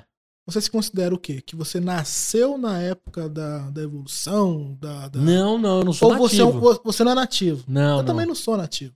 Então, tem muita coisa que a gente acha que não é possível. É. A gente tem uma mente limitada pra essas coisas, né? Meu filho. Nada é impossível pra ele, tudo é possível, é. né? Como é que você não faz isso, pai? Tá maluco? Pois é, pois é. Esse é o Pedro. Esse que eu especifiquei, especificamente não é o Pedro, é o Davi, é o que tava na barriga. Entendi. É o que Tá, tava na barriga. Davi. O meu filho também vai chamar Davi. Tamo junto aí. Tá Tamo vendo, tá junto. vendo um Davi aí. Davi e Pedro. Essa dupla é sensacional. Tem o Davi, já tinha a Nathalie e a Isabela. São todas. Que legal. minhas Duas filhas. meninas e dois meninos. Duas meninas e duas meninas. Algum deles desperta interesse por estar aqui contigo? Ou, Cara- ou fazer parte disso aqui? O, o Davi, eh, a gente tem algo assim meio esquisito, cara. Ele não é meu filho de sangue, mas ele é meu filho assim de uma maneira que É de parceria. é inacreditável. É. Não tem o que eu não. Que ele, não tem o que ele não goste que eu não gosto. Ele, ele, ele que me. Que me. que me puxa pra ele. Que De uma legal. maneira incrível. né? A gente tem uma conexão maravilhosa. Qualquer coisa que eu vou fazer, cara. Qualquer coisa, ele vai lá e faz assim, assim, assim. Agora, né? A gente fez uma brincadeira aqui, entrei ao vivo e tal. Uhum. Daí mostrei os meninos ali fazendo vídeo. Falou, pai, pai, não mostra o pessoal de trás, não, cara. Senão acho que eles não vão gostar. Eu falei, será, filho? Putz, que, que coisa. Ah, mas os meninos aqui gostam, hein? É. É, os meninos aqui é tudo Robert, cara. Mas ele já veio participar comigo, cara, porque ele curte, ele sempre tá em conexão. Quantos anos tem ele? O Davi hoje tá- vai fazer 15 anos, 15 dia anos. 24, cara. Dia 24. Mas assim, ó, você falando que, que, ele, que ele faz as paradas e curte e tal. Mas assim, se você chegar, ó, vamos fazer um martelo junto. Você não é o cara que faz o martelo. Uhum. Você não é o Gepeto aqui do, do carpinteiro, né? Você não é o cara que dá o. que, que sai com o Pinóquio Talvez aqui. numa maneira mais de, de brincadeira ali, talvez aconteça, mas eu não sou o cara que vai segurar a serra e tal. Eu tô por trás da criação. Você é o que vende boneco. Você faz o Pinóquio É. ser vendido. É, eu tenho muito conhecimento na madeira. Tenho muito conhecimento. Eu sei é, falar. Eu, eu, vou, eu vou determinar aquilo que o, que o carpinteiro vai estar fazendo. Eu vou determinar como é que vai ser a fixação, como é que vai ser a colagem, qual tipo de madeira vai usar, qual tipo de madeira não vai usar. Mas eu não sou o cara que corta. Tá? Eu não sou o cara que corta. Talvez faria isso por hobby. Né? O Davi, ele gosta desse É. negócio de, de, de segurar a De ferramenta ser o artesão da cortar, parada. esse- Cara, você não tem noção o prazer que aquele moleque tem de usar uma parafusadeira. É. Né? Ah, O mas cara- aquilo é, aquilo é desestressante, né? Parafusadeira. É. O cara que inventou aquela parada é o mesmo cara que inventou o plástico bolha, né? É duas maravilhosas, assim. Você vai é, estourando bolinha e usando a parafusadeira. Tamo junto, eu incrível- adoro também. E o incrível é que a minha esposa detesta furadeira. Ah, Eu é? não sei qual é o trauma que ela teve no passado, que ela escuta barulho de furadeira, ela detesta. E eu e o Davi a gente ama. Ah, Então, cara, se tiver uma todo- mesa na minha frente e falar assim, pode desmontar ela, desmon- desmontar e montar, né? Porque é um barato usar aquilo. E tem umas que são mais fortes que furadeira, cara. Esse cara é o Davi. Ele, ele legal. desmonta, ele monta, ele tem muito prazer. Esse, esse, esse, esse menino meu é meio prodígio, cara. Ele é músico também, ele aprende. legal. Pô, ele Entendeu? pode ser. Como chama o cara que monta instrumento? É. Luthier. Obrigado pela cola. Luthier. Luthier, né? Luthier. Luthier.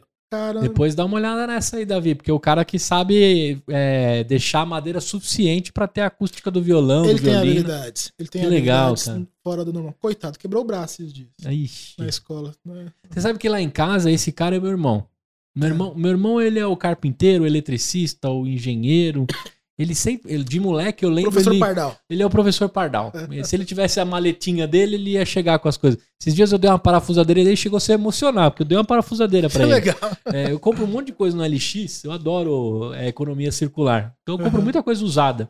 E aí ele falou assim, porra, você podia me descolar uma parafusadeira, né? Eu falei, eu vou descolar pra você. Eu comprei uma boa, aquelas que, que sem, sem fio nenhum, só na bateria, segura, Legal. forte, né? E o meu irmão tem esse, esse lance. E eu lembro dele pequeno, que aí você comentou do Davi, de olhar, de fuçar. Meu irmão desmontava os carrinhos e montava os carrinhos. Uhum. Parecia uma coisa de louco, assim, porque eu queria só brincar, ele queria ficar desmontando e montando. né? Então eu não herdei quase nenhum brinquedo dele, porque ele ia perdendo as peças no caminho. E quando, quando eu te conheci, que eu falei pra ele, mano, esse cara aqui faz umas paradas que você não tá ligado. Eu mandei seu Instagram pra ele. Ele falou, porra, mano, nem posso encontrar com ele. Eu tenho tanta ideia maluca. Se eu encontrar um cara que Cara, a gente faz Materializa. acontecer, cara. A gente faz acontecer. Aí fica animal. Você foi lá no bar, né? Sim, Você conheceu o bar. Aquilo lá era uma casa de móveis coloniais. Eu tô falando do Tia Café, pra quem conhece, sempre sabe que eu tô gravando lá. Sensacional. Vai lá. Sensacional, um bar de rock. Um bar de rock. Rock! É. Você levou a patroa lá, ela Ah, a gostou? gente curte muito rock, cara. Que legal. Na hora que, você, na hora que a gente conversou, falou, é, é, eu fui lá, né? Casou com uma visita que eu tinha lá próximo, né? no- tava lá na, na parte sul lá. E, cara, apaixonei. Falei, É vou vir é aqui com a minha esposa. lá. Falei pra você, vou vir com a minha esposa aqui. O Tia Café, cara, ele era uma casa de móveis coloniais. Uhum. Então ele tem uma cara colonial, assim, uma parada muito bacana. E cada pedacinho daquilo, meu irmão vai fuçando, sabe? Então ele tem o carpinteiro dele ali, Sim. né? O, o que, o que não sobra é tempo pra quem tá dentro, né? Ter um bar, né? Quem tem vontade de ter um bar. Um dia eu vou entrevistar meu irmão, mas eu vou falar, cara, tira esse romance de ter bar, porque quando você tem bar, você não tem vida, né? Então É. ele não consegue executar esse hobby dele. Né? Então a gente tá montando um outro bar agora, ele tá fazendo umas coisas com ferro, aí faz com madeira. Ele tem um armário que você viu lá, que era o clube do uísque, aquilo lá foi da cabeça dele que saiu. Várias Poxa, portinhas com, com o, o vidrinho, você guarda a sua garrafa, tá na altura Não, certinha a, da a garrafa. Ideia, a ideia do Tia Café lá é muito legal. é cara. muito legal, cara. E São lá, quantos, são quantos shops? 37 37 é, cervejas, artesanais. cervejas. Não consegui ver aqui, Matheus. Você tá me dizendo aí que tem uma hora gravando? Beleza, é que tinha aparecido as mensagens. O, são 37 bicos de chopp.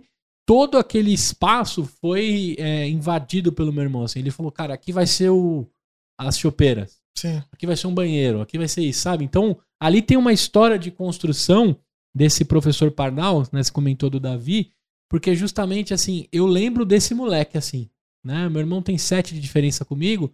Mas eu lembro que ele mexia, ele queria saber o por trás da fricção do velho. carrinho, mais Sete velho. mais É, meu irmão é sete mais velho. Ele queria saber por trás da fricção do carrinho, por que, que você puxava pra trás E ele ia pra frente. e ele vai pra frente, por que, que o carro do Giban tinha o, o eixo o eixo Articulado. esquema articulado, ele era bem função. Eu só queria brincar, Sim. né?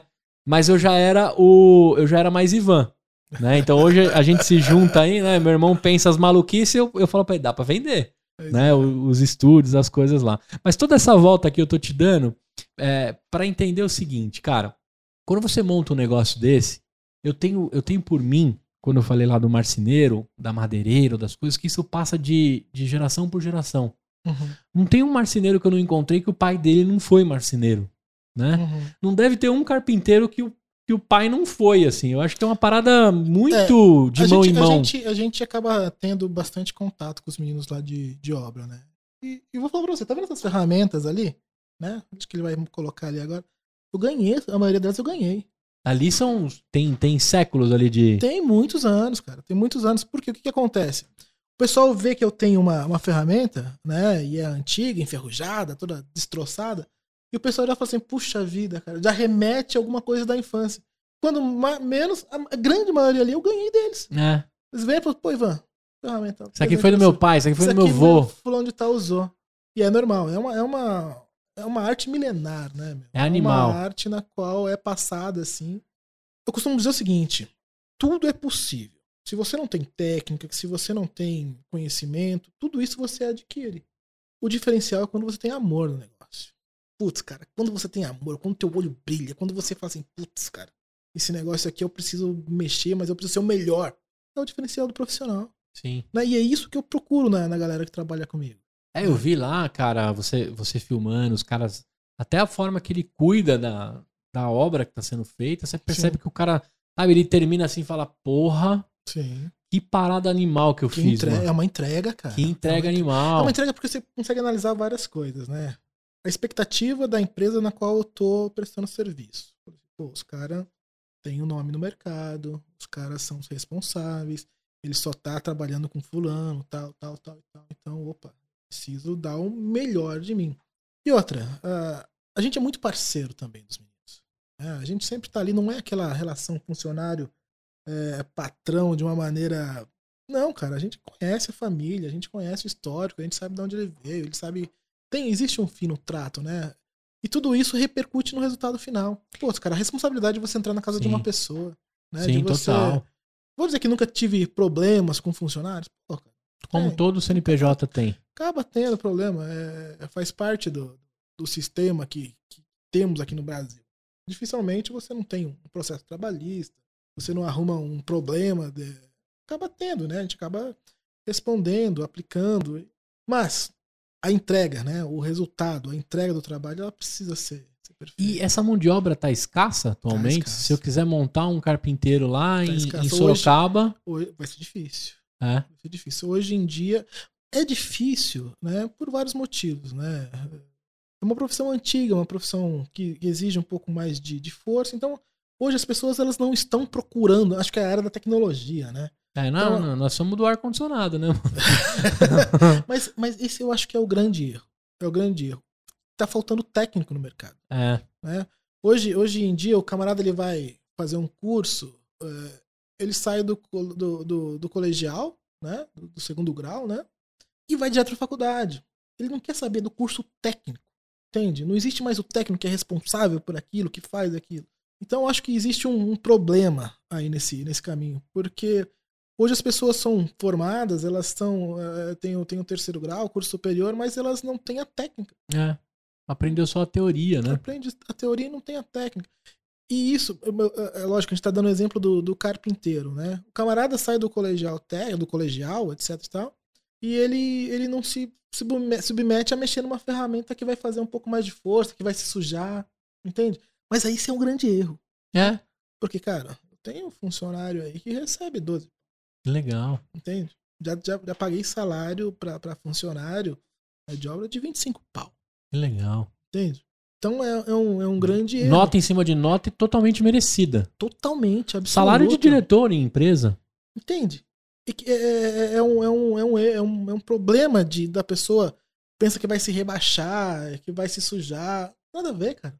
Mas, é um mas, trabalho incrível. mas dá um cagaço assim de você achar que não vai ter mão de obra para os próximos 10 anos do carpinteiro? Não. A gente tem, tem um trabalho de formação É, cê- interessante aqui. Logicamente trocam pessoas, isso acaba acontecendo. Mas é, o carpinteiro ele tem alguns, algumas centenas de anos aí pra frente. É. Quanto- quantas pessoas estão envolvidas aqui nesse galpão todo? Nesse galpão aqui nós temos aproximadamente umas 15 pessoas. 15 né, pessoas. que, que, que movimentam. E aqui é pauleira, das 8 da manhã Pauleira. às 10 da noite, a hora que tiver entrega. Recebendo, tem, tem a parte aí de parte comercial, tem a parte aí da parte administrativa, tem a parte braçal, tem a parte de entrega, tem a parte de obra, tem, Tem a rede social que você faz. a rede social que de vez em quando dou umas pitacas, mas tem duas empresas que cuidam. Tem uma É. empresa que cuida da rede social e tem mais uma outra empresa que cuida do marketing do, do, do- do Google lá. sim, sim. Foi, foi aí que eu, eu apareci num patrocinado seu. Um patrocinado do Google. Eu peguei um patrocinado do Instagram e eu falei, Do mano, Instagram. esse cara aqui manja fazer mesa. Aham. Porque eu queria um negócio diferente. Eu falei, cara, eu preciso de uma mesa diferente. Não Uhum. quero fazer um pedaço de, de madeira. Até tem umas, estilizo, umas estilizadas e tal. Mas eu queria uma parada diferente. Uhum. E aí, lógico, né? Uma vez que você falou isso, ou que você pesquisou, pronto, o mundo inteiro fica te mostrando mesa. né? Até hoje eu vejo mesa sua. O algoritmo funciona, É, né? o algoritmo funciona. Até hoje lá. Às vezes eu tô jantando, porra, mesa do carpinteiro, mesa do carpinteiro. Essa eu já vi lá no salão, né?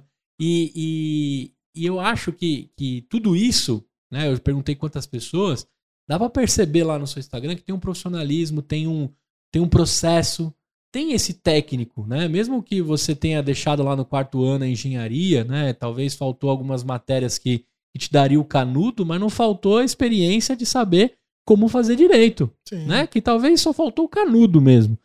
Da onde que eu quero chegar? Cara, como é que monta uma parada dessa? Como é que ganha dinheiro com isso? Né? Você tá, os seus móveis estão lá no Interlar, uma empresa compra as suas paradas e leva lá pro Interlar?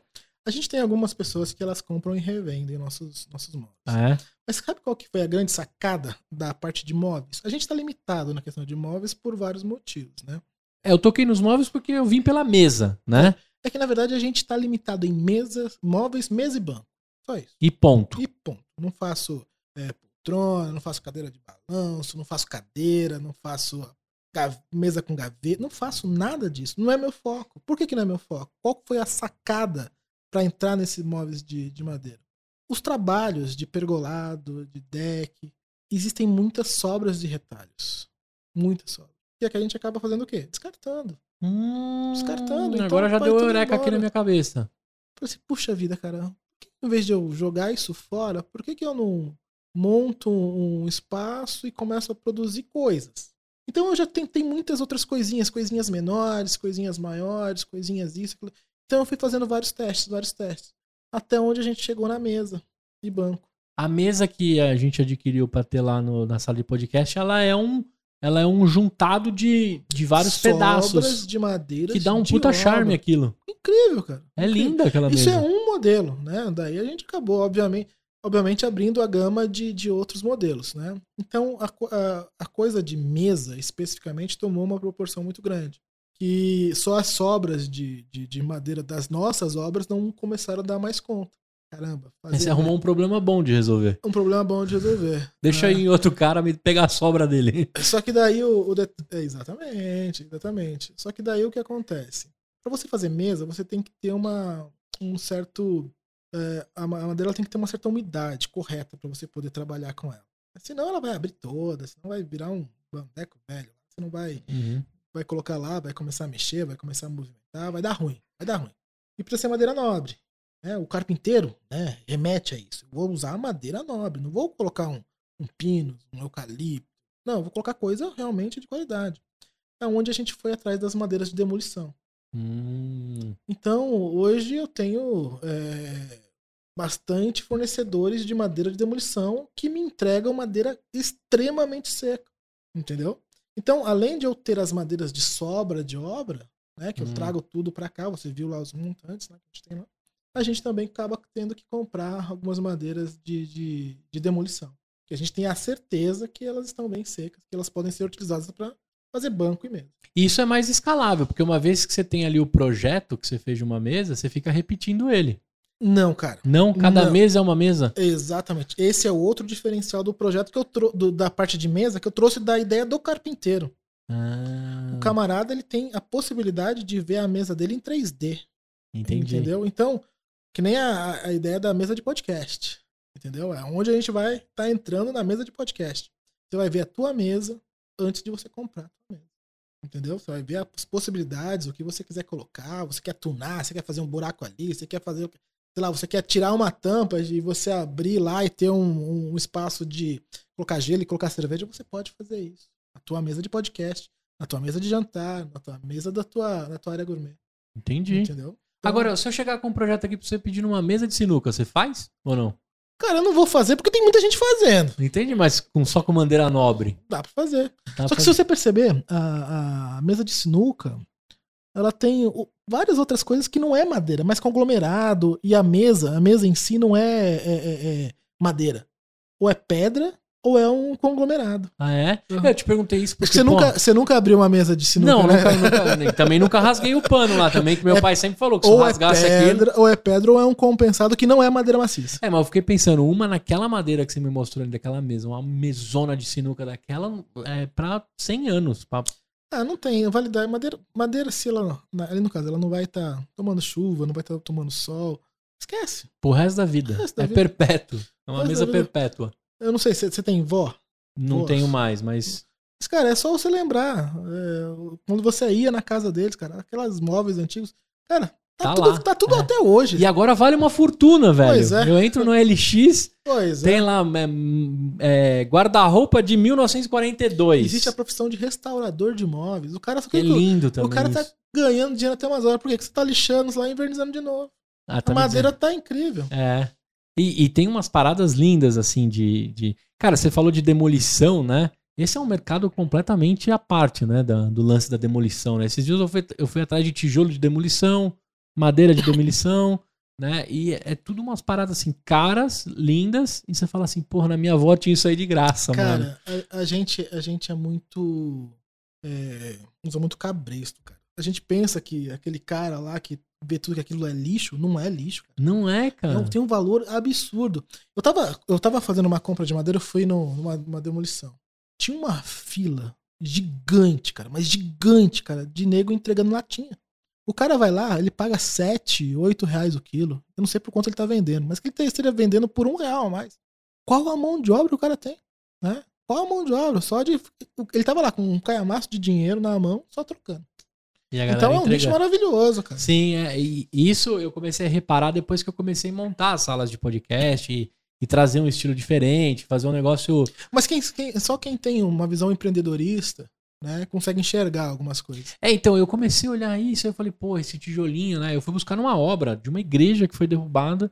Aí o cara me vendeu lá cada tijolinho 50 centavos. E foi um achado, porque esse tijolinho é 1,50. E aí eu cheguei lá e o cara, tipo, ele falou: Peraí, cara, tá faltando 75 tijolos. O cara pegou a marreta, Uhum. mandou na parede, começou. Sério? Sério? Mandou na parede lá que ele tava terminando de derrubar e me deu 75 tijolos, assim, escolhido. Aí eu falei pra ele, cara, que animal, velho. O tijolo já vem abençoado. Cara, não é ele, ele, ele, ele queria ganhar o cliente mesmo. hein? Não, não, ele, ele tirou na hora, ele vendeu vários, que depois eu, eu divulguei, né? Ganhou Que ele, tá- que ele tinha os tijolos. Ele falou, cara, se você me ajudar aí, eu vou ganhar mais do que eu tô fazendo aqui, porque o patrão me deu. Sim. Ele falou que eu posso fazer o que eu quiser com isso aqui. Eu falei, cara, você tem uma fortuna aqui, porque eu tô uma igreja imensa, né? Ele falou, então beleza, esse final de semana eu vou ficar tirando tijolo. Você vem buscar mais? Eu falei, vou pegar mais um milheiro, mano. Fica tranquilo. E no final, tá ficando lindo lá no outro lugar que a gente tá fazendo. Mas por que, que eu entrei nesse assunto, né? Parece que o antigo, o retrô, o bruto, vem em moda. Vou, vou te dar um nome correto. Você colocou antigo. Retrô, O nome correto é vintage. vintage. É isso aí. Agora, entrando nesse mundo, eu queria trazer a figura do arquiteto. Sensacional. O arquiteto é, foi, foi esse cara que me ensinou que existe o estilo industrial e o que é industrial, o que é o estilo steampunk, o que é o estilo é, provençal, né? O cara traz várias paradas aí, ele aparece com o desenho e tudo orna, né? Agora eu fui bem velho usar a palavra orna, mas Orla. tudo, tudo, tudo se junta e fala assim, cara, que incrível isso, né? No seu desenho tá animal. Agora, onde eu arrumo todos esses profissionais? Que eu fico enxergando o desenho dele e falo assim, meu Deus, aqui tem umas 30 pessoas diferentes que eu vou ter que conversar, negociar e jogar pra dentro.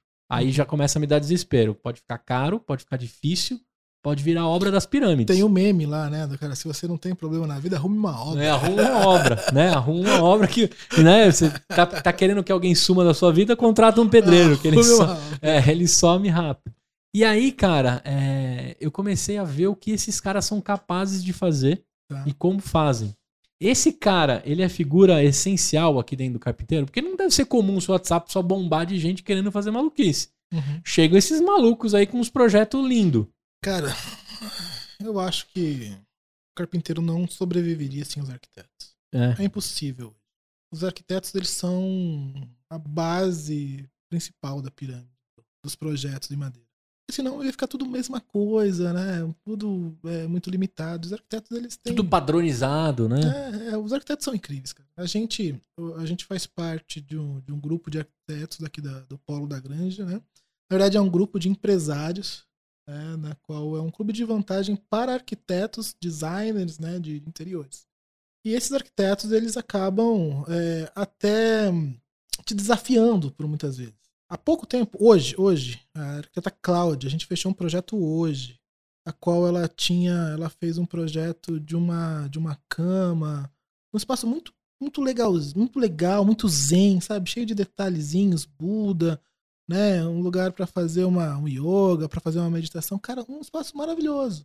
E desafia. Você coloca assim, puxa, como é que eu vou fazer isso? Já não dá pra ser tão bruto, né? É, já não dá para ser tão bruto. Tinha que respeitar uma características pré-existente do projeto, né? Que já tinha uma madeira, já tinha um, um clima, mas ela queria agregar um algo mais.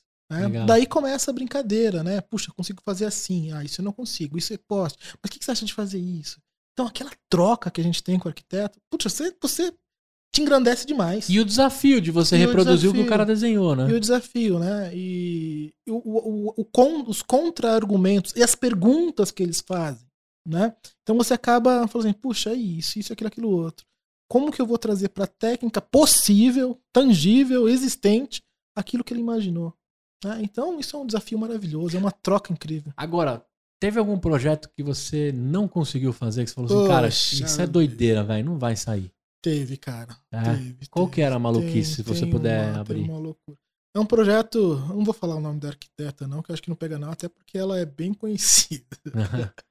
Mas, cara, era um, um vão absurdo, né, na qual ela queria fazer uma, um L em madeira. Né? E queria que aquele L em madeira funcionasse, sem nenhum tipo de apoio. Segurando a estrutura. E o vão gigante. Não tinha como, cara. Não tinha como segurar. Você não... Daí eu, daí eu, putz, eu fui muito idiota. Eu peguei e falei assim: vamos fazer o seguinte, vamos colocar um tirante na parede. Ele quase me matou. Falou assim: calma, colocar o tirante na parede. Né? Eu falei: poxa, em madeira é impossível fazer isso, querido.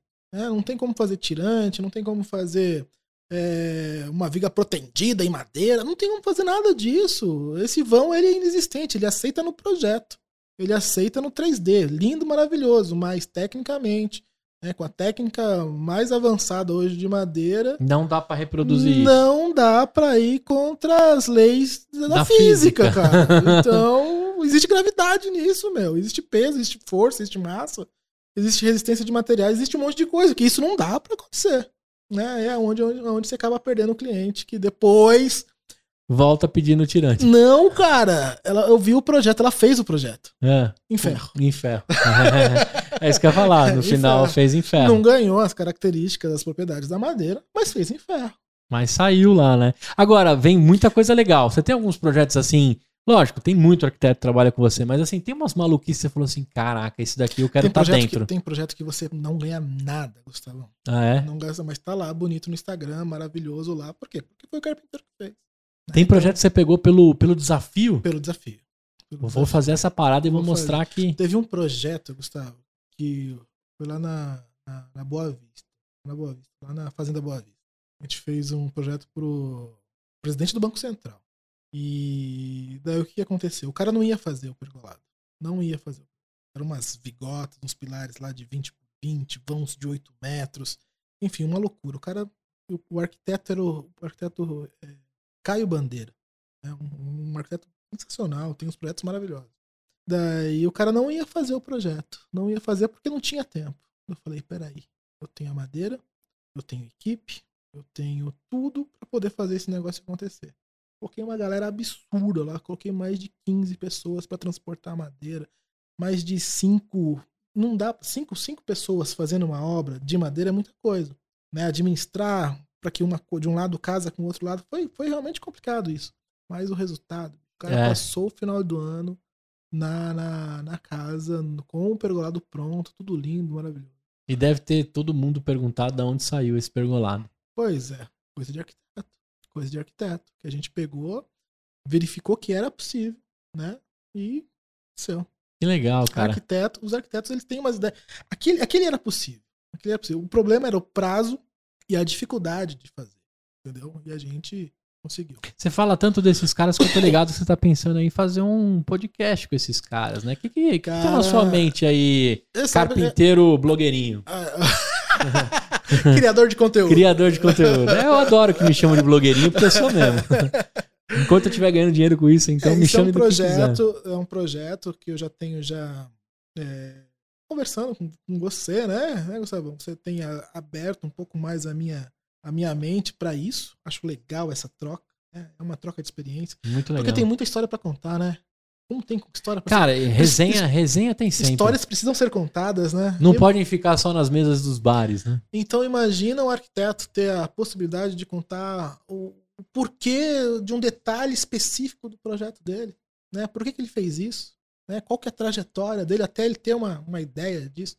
Então eu acho que é incrível. Eu não sei se existe um podcast que fala sobre arquitetura. Cara, a partir de agora somos pioneiros. Então, até que alguém prove o contrário. Então a gente já pode colocar que colocar data. E vai chamar o carpinteiro. E vai chamar o carpinteiro, que é o entrevistador. Porém, o foco vai ser arquitetura. É arquitetura, designer, vai ser vai ser tudo isso aí, porque é um campo maravilhoso.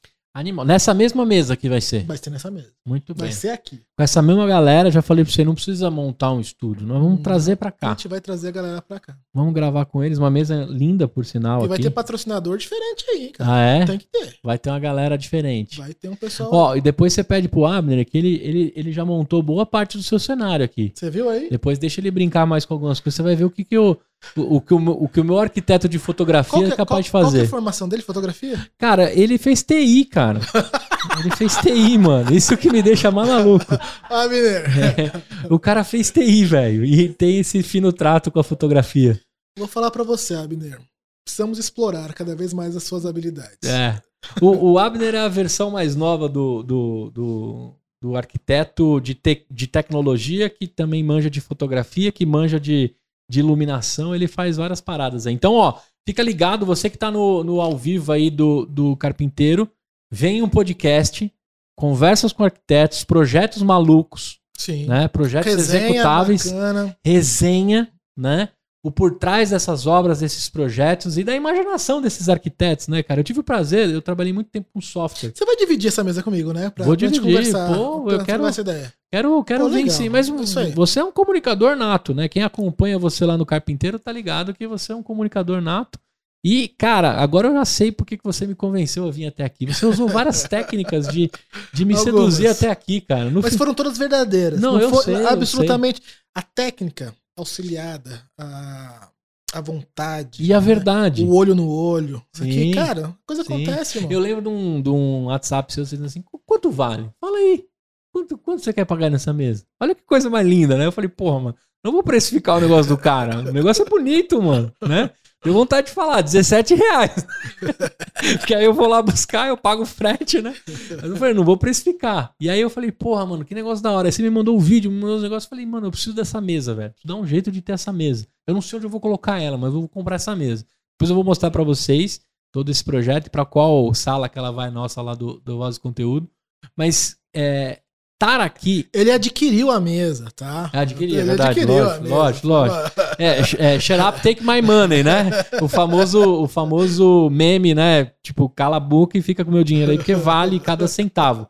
Agora, você fazer um podcast e dar luz para esses arquitetos me lembrou uma parada. Eu trabalhei muito tempo com software de CRM, de Customer Relationship Manager. Olha como no Traduz. inglês é, é relacionamento com o cliente, né? Gestão de relacionamento com cliente. É um software que os arquitetos da DECA, várias arquitetas e arquitetos da DECA usavam para gerir os possíveis compradores dos itens da DECA. Legal. E aí, cara, eu comecei a participar da resenha das arquitetas, dos arquitetos, e, e comecei a ver as possibilidades que a DECA oferecia de, de material. Vocês não estão me pagando nada, mas se quiser, tamo junto, DECA. E aí, cara, eu, eu descobri assim, eu falei, cara, que parada incrível. Como é que ela imaginou essa torneira com essa pia, com essa parada, ela me mostrou o negócio pronto e eu quero comprar aquilo. Né? Aí eu falei, puta, a- Despertou o desejo, né? desejo mágica. E aí você vai aí elas, elas sempre contavam a história por trás daquele desenho, Sim. daquela construção. E eu achava aquilo mágico, incrível. Sabe quem que, quem que me abriu os olhos pra esse negócio de contar história? É. O, como que é o nome do, do, do senhor lá da, da Chili Beans? O Caíto. O Caíto. Caíto. Cara, eu tava indo um dia pra 25, de- não, não, pra Santa Efigênia.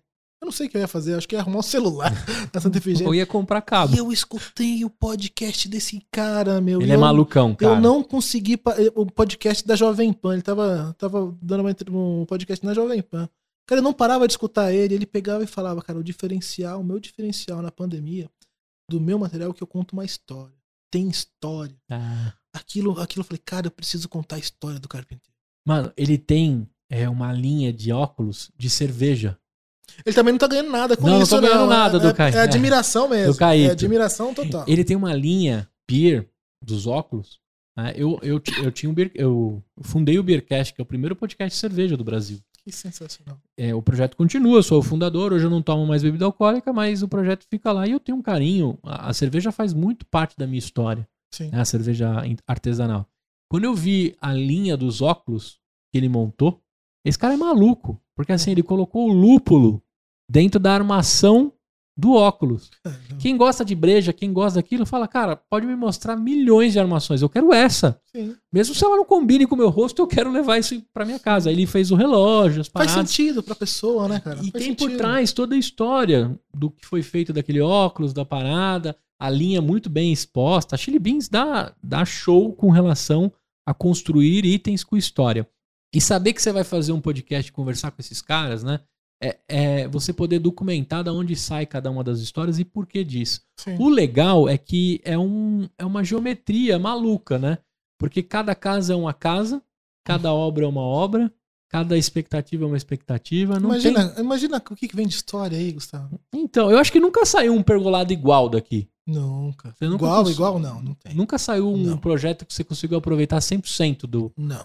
Não, não acontece É isso. impossível É isso. impossível. Ainda mais chegando na mão desses caras, que cada um tem um, um modo de pensar, uma doideira.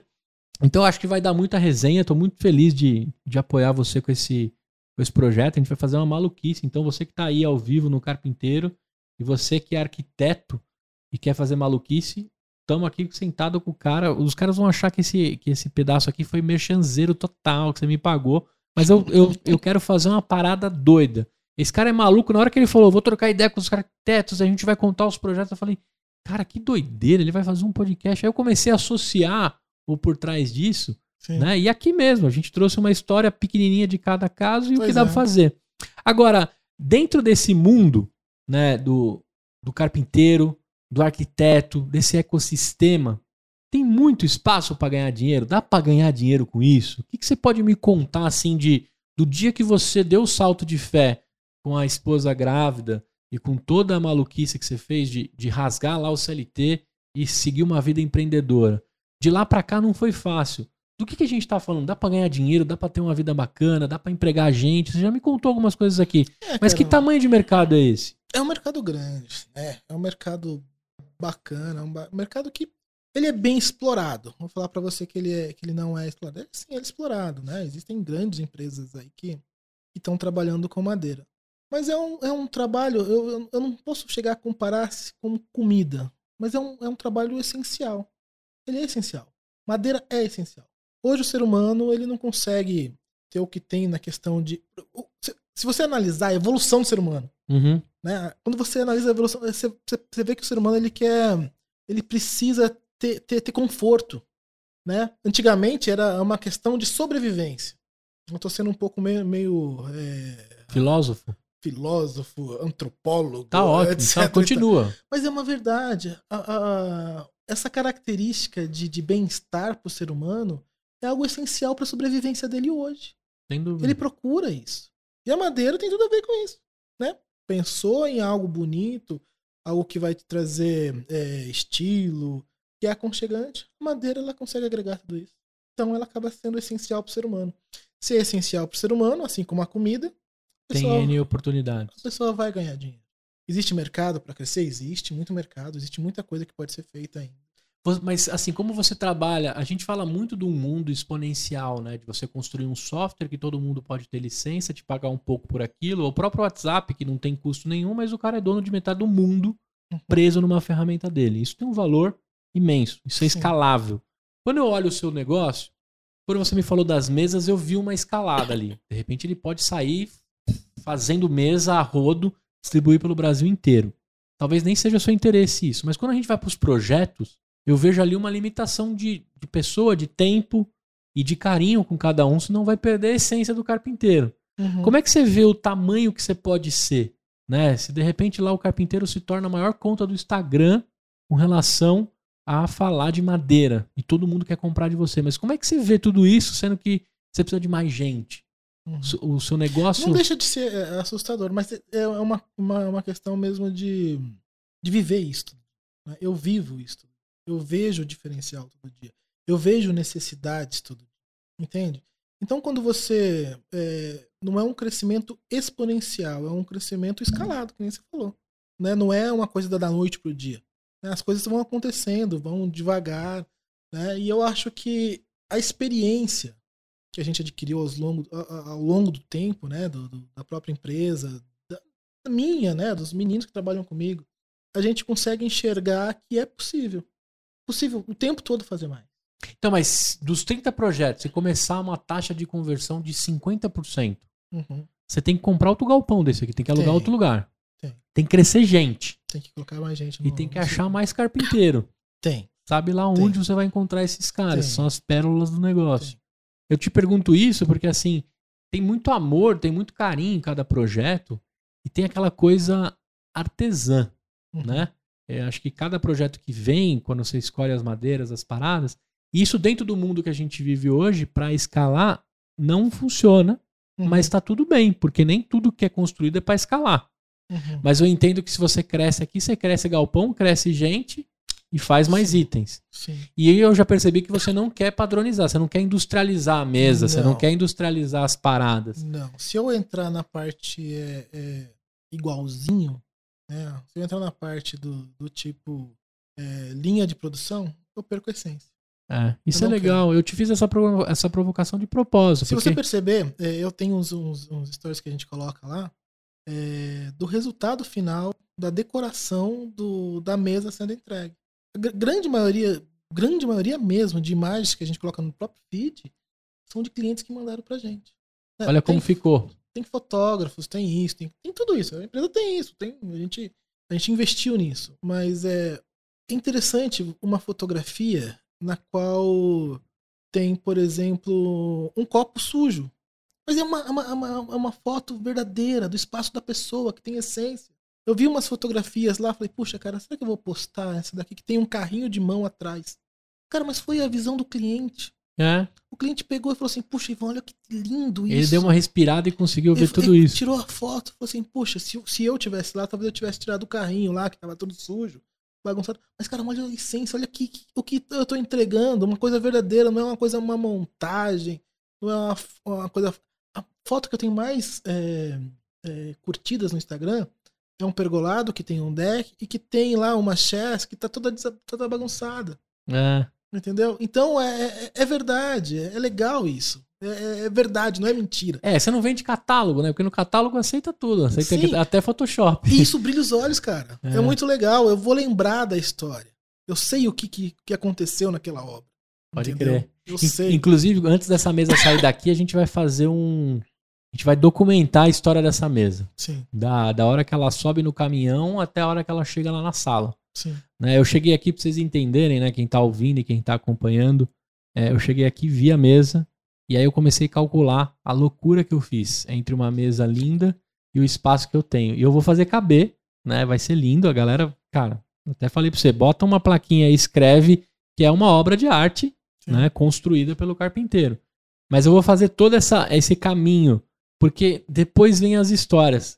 Quando você tava falando aqui, nessa, nessa última fala sua, eu fiquei pensando assim, cara, imagina quantas pessoas estão jantando agora Uhum. nas mesas que você entregou. Pois é. Olha que história legal, né? Alguém bacana. mexendo, alguém, né, dizendo Sim. assim, cara, isso aqui eu comprei com fulano de tal, Sim. né? Um cara que eu achei assim, que me entregou, que foi profissional, que cada, cada trechinho e cada pedaço foi construído. Pô, se a gente fosse juntar agora a possibilidade, olha quantas pessoas Mas estão agora. Mas você concorda comigo que é uma coisa eterna? velho? É eterno. Eterna. Por que, que é eterno? Porque cria memória. E memória é eterna. É. Então imagina. A, E a mesa de histórias. jantar é onde estão as maiores celebrações da nossa vida, Sim, né? cara. Que- Isso que é muito incrível, legal, é. incrível. A gente tem um outro projeto muito legal do carpinteiro mesmo, que é Casa na Árvore. Ah, é? né? A gente faz casa na árvore. Ah, você tá zoando. Tô falando sério, cara. A gente faz algo incrível. Cara, carpinteiro é. É uma- mesmo? Casa na árvore. Casa na árvore. Casa na árvore. E agora imagina a quantidade de história, cara. Imaginar que os maiores e melhores momentos da, da, da história de uma criança vai ser lá pro pai. Imagina. E a criança imaginação que tá a dentro daquela coisa, né? Sim. Exatamente, eu peguei e falei isso para um cliente. Falei, cara, independente do preço, imagina que daqui a, sei lá, porrada de tempo que for, a memória que a criança vai ter não é do teu carro, é do teu passeio, mas foi o momento que você teve com ela, Dentro de uma casa de árvore. dentro da casa da árvore. O cara pegou e falou assim, puta, você não precisava pegar tão baixo Vou comprar, assim. vou comprar. Não precisava pegar tão baixo assim, pô. Cara- eu já brinco com meu filho, eu falei, Agora é, eu mas tô pensando, eu tô pensando aqui como é, que, eu- como é que eu tenho uma árvore no apartamento. Porque eu quero ter uma casa na árvore.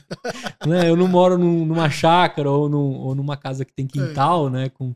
Mas acho que a casa na árvore é É a paixão de toda criança. de toda criança. Todo sonho. Independente do gênero e o que for, cara. Casa na árvore. casa na árvore. Eu cresci com Hollywood explorando bem esse tema nos Sim. filmes, né? E você falava Fizeram assim, os trabalhos direitinho, mesmo. se eu tivesse condições de fazer uma parada dessa, né? Uhum. Porque eu lembro de brincar na obra, né? Toda obra, né? Eu sou da Zona Mexe Leste de. São Paulo, mexe com areia. Aí as pilastras é um, é um baita perigo. Não deixe seus filhos entrarem em obras. Acho que hoje não dá mais pra acontecer isso. Mas quando eu era pequeno, a gente invadia as obras porque não tinha portão, não tinha, né? Uhum. E aí você pegava lá duas, três madeirites, pegava umas pilastras, fazia o telhado, né? Aquilo podia cair a qualquer momento. E você vivia ali um, uma casa, mas não tem Sim. a mesma essência da casa na árvore.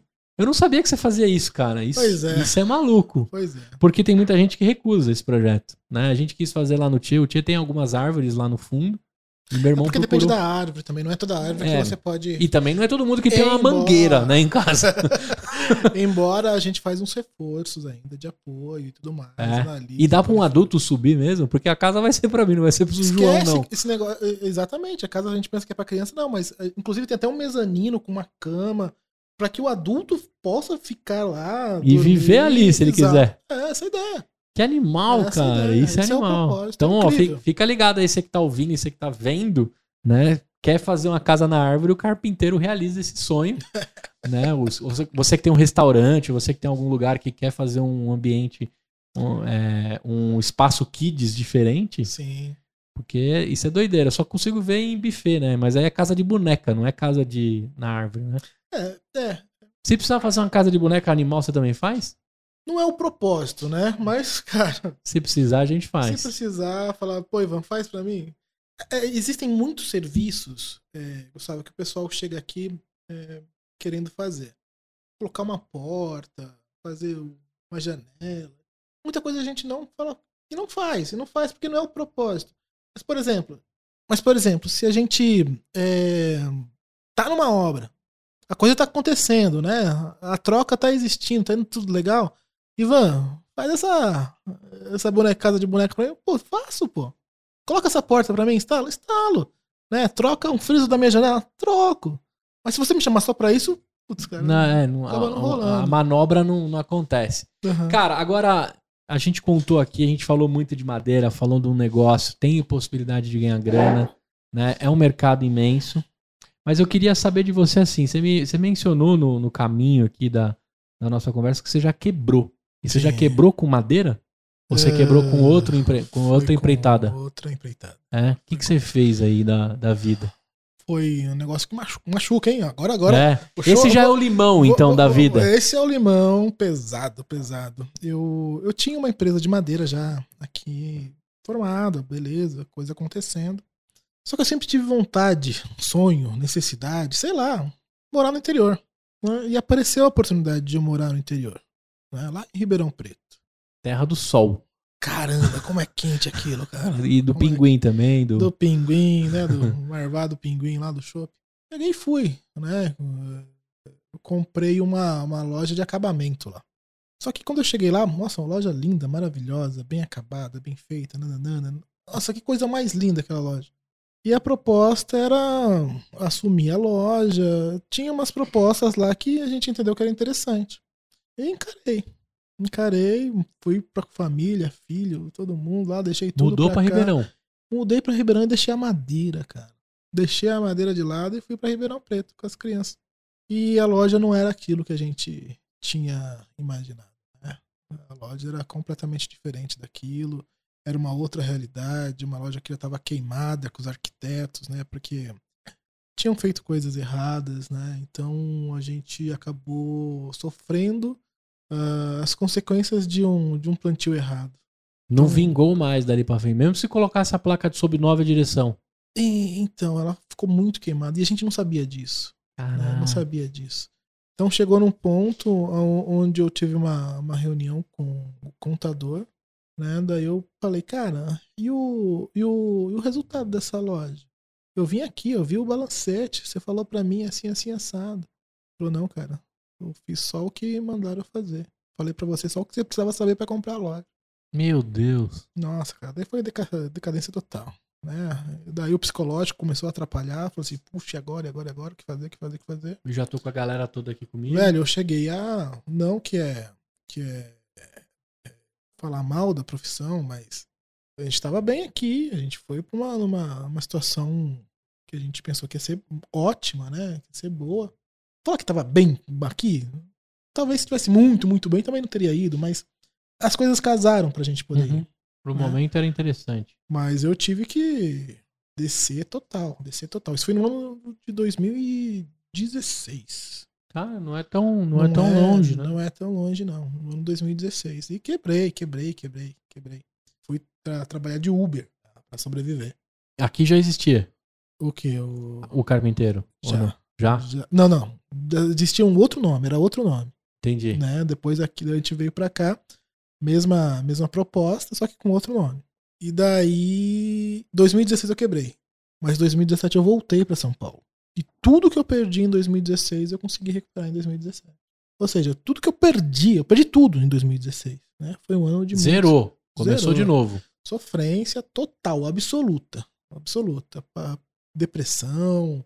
Né? Você acaba compreendendo, é, porque muitos empresários acabam se matando, literalmente. Né? Você é acaba é falando, poxa vida, devendo, devendo, devendo, e as coisas acontecendo, e processo, e de, enfim, tudo que acontece, que acontece né, na, na, na vida empresarial, na vida de uma pessoa que relativamente quebra, aconteceu comigo. Mas aí em 2017 você já volta com essa mentalidade de, de ter o carpinteiro. Que momento que você a minha começa mentalidade, a viver a minha, o carpinteiro de agora, né? A minha foi, de do, foi no começo de 2017. No começo de 2017. O carpinteiro já é a, a retomada. Já é a retomada. Da sua. Já é a retomada. Porque daí eu voltei e falei, não, eu preciso voltar para a origem né? Preciso voltar. Da madeira dava... vim, da madeira voltei. É, da, da, da, da, daquilo que eu sei fazer, aquilo que eu consegui, que eu tinha é, é, é, total é, tranquilidade de manuseio, de cuidado, de resultado. Né? Então, fui me aventurar numa expectativa e não me dei bem. Né? Mas por causa. Talvez não tenha me dado bem por causa do, do, do, do, do plantio que foi feito dessa loja. Entendi. Né? E que eu não consegui embora tenha ficado 30 dias lá vendo tudo o que estava acontecendo, conseguiram colocar uma bandana no meu... Acho que ficou, a gente fiquei tão, tão. Fantasiado. Fantasiado. Era 500 metros quadrados de, só de loja. Olha. É coisa linda, maravilhosa, mas é, foi um período nefasto da minha vida. E aí você retoma, nasce o carpinteiro. Eu queria que você fizesse para mim uma reflexão assim do, do carpinteiro de hoje, porque assim, você você é ativo nas redes sociais, você uhum. sabe que a imagem vende, que a expectativa tem que ser cumprida, Sim. a experiência do cliente está do dia que ele, ele te chama no WhatsApp, é o dia que ele recebe a mesa em casa. Sim. Não foi sempre assim. Você veio se, se educando, se, se, se, especializando. Você veio se adaptando. Porque o que a gente percebe é que o cliente também, ele. A régua do cliente ele subiu. Né? Não é mais o, o, o cliente de antigamente. Né?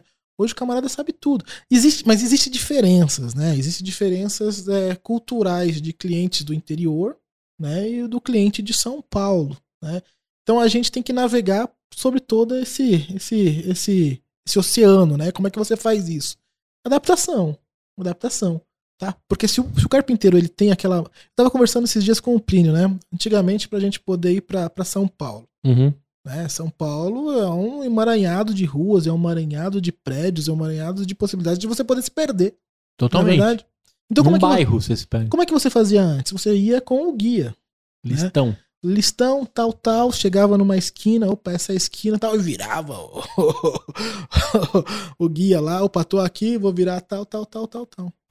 Eu fico me perguntando como é que eu conseguia ir num cliente nessa época. Sem GPS. Como é que você faz hoje sem GPS? É. Né? Como que você consegue. Você liga o Waze pra, pra sua casa, né? Como é que. É? Como é que você consegue hoje fechar um contrato né, com um cliente à distância? Como que. Eu não sei se você, já caiu nessa real. Como é que você fazia antigamente? Então, eu, eu. É ruim, é, você não conseguia imaginar hoje, com a tecnologia que tem hoje, como é que você fazia antigamente? Quando alguém fala de fax, me dá desespero. Pois é. Não, mandar um fax. Vou esperar o fax do, do fulano. Que isso, cara. Que é. isso. Então, adaptação. Eu acho que hoje a, a maneira na qual a gente recebe o cliente, né? A gente entendeu. A gente tem um espaço bacana para poder receber um cliente. Porém, esse espaço ele é obsoleto. Obsoleto. O cliente quer que você vá na casa dele. E cliente, ele quer que você entre na casa dele. Que você entre na atmosfera dele, quer que você absorva isso, né? A necessidade dele.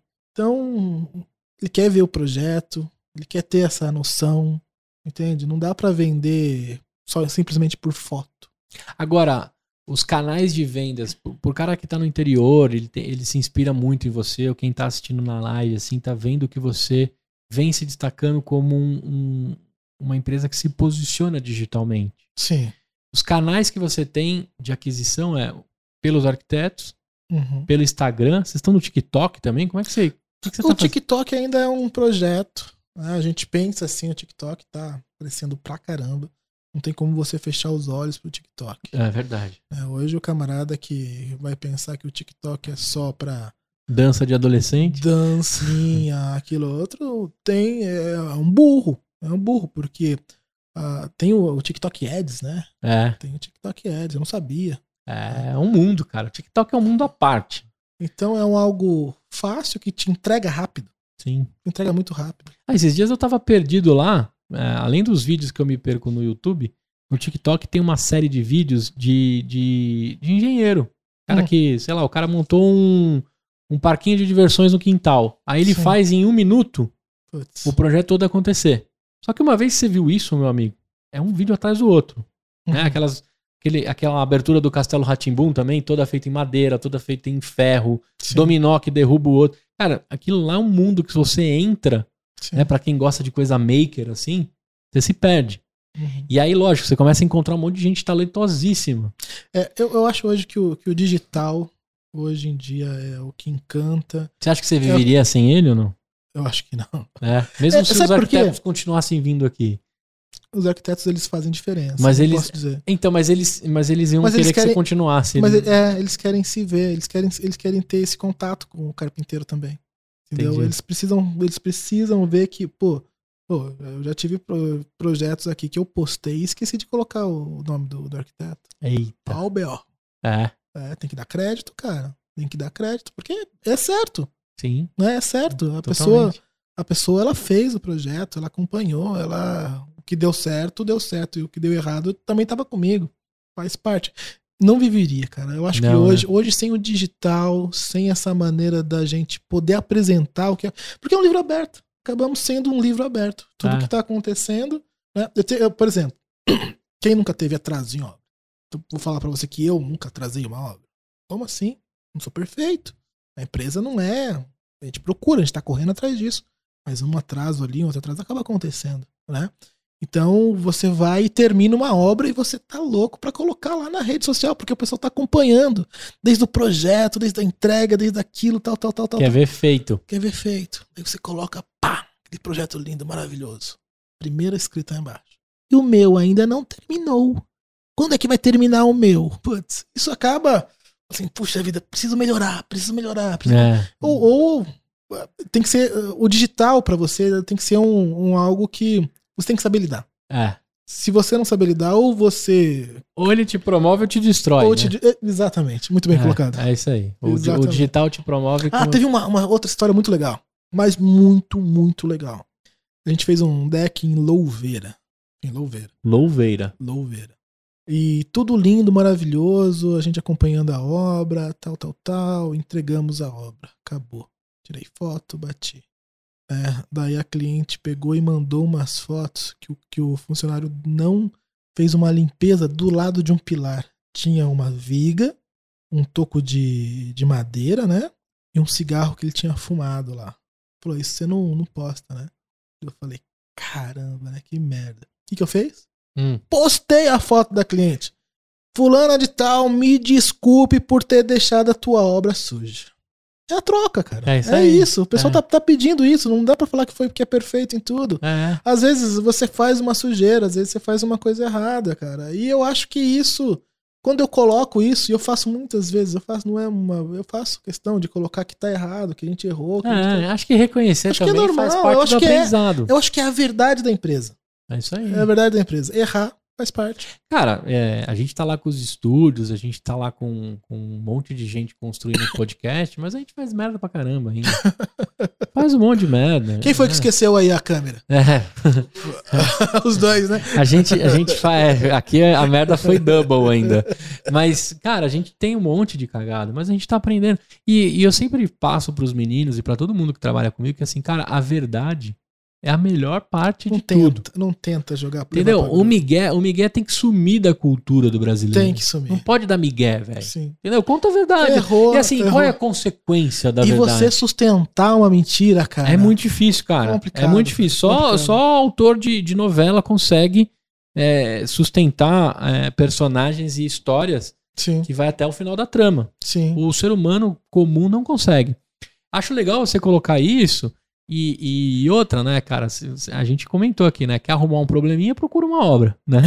procura uma obra pra fazer, se você tá afim de preencher o seu tempo, né? É. Aposentado, por exemplo, muito, muito aposentado me procura no direct dizendo assim, cara, você não tem algo pra eu fazer? Eu acabei de aposentar, eu queria mexer com digital, com podcast. Agora eu vou começar a responder, cara, arruma uma obra.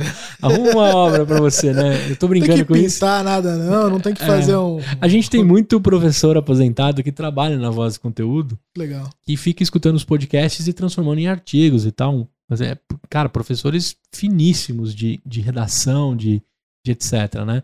Até pra galera não entender a brincadeira em si, eu tô, tô- meu pai mesmo me pede pra preencher o tempo dele como aposentado. Mas assim, é, isso é uma coisa que dentro da sua profissão, qual, qual a idade dos carpinteiros que estão aqui? Teve algum que você não Ah, deixou aposentar? Ah, não, cara. Não, teve um que eu jubilei ele. Jubilou? Um eu tive que jubilar ele. Falei, ô, meu irmão. Deu, né? Deu, né? E eu acho que não vai rolar mais. é, né? essa missão tá, tá cumprida, né? Pô, mas eu vou fazer o quê? Uai, na hora de jogar bote. É, isso aí. Tá na hora de jogar Eu bote. tô te perguntando isso, né? Veio na minha acontece. cabeça agora, mas é porque é uma profissão que, que tem bastante tiozão talentosíssimo, né? Tem. E se você não falar pra ele a hora de parar, ele não Mas para. acontece que a- as nossas obras, as nossas obras, querendo ou não, o cara ainda tem que subir no andaime. É. É. É, então não dá pra. Então não dá pra forçar muita coisa. Né? Então a, gente ainda passa colocando um pisinho de madeira, um deckzinho, coisa baixa, legal. Mas se colocar um andaime, aí eu já fico Perigoso, perigoso. Cara, eu queria passar o dia conversando contigo e Legal, falando né? de tudo que a gente pode, né? A gente nem falou do pau Brasil, né? Que uma das perguntas dos meninos aqui é que se eu quiser fazer uma mesa de pau Brasil, eu- não, você faz uma mesa de pau Brasil se eu te pedir? Eu vou falar pra você. eu- Esquece esse negócio de pau Brasil. Pau Brasil É é, cadeia direto.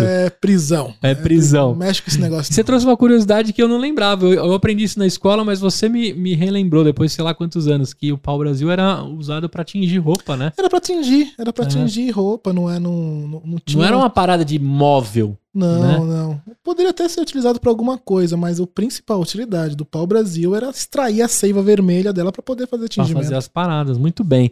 Bom, aqui a gente falou de reflorestamento, de pergolado, tipos de madeira. A gente falou do MDF, né? Passamos pelo MDF. E eu queria, é, dentro de toda a estrutura do EmpreendaCast, né, saber de você assim, o limão, você já me contou qual foi o limão da vida e o aprendizado por trás dele.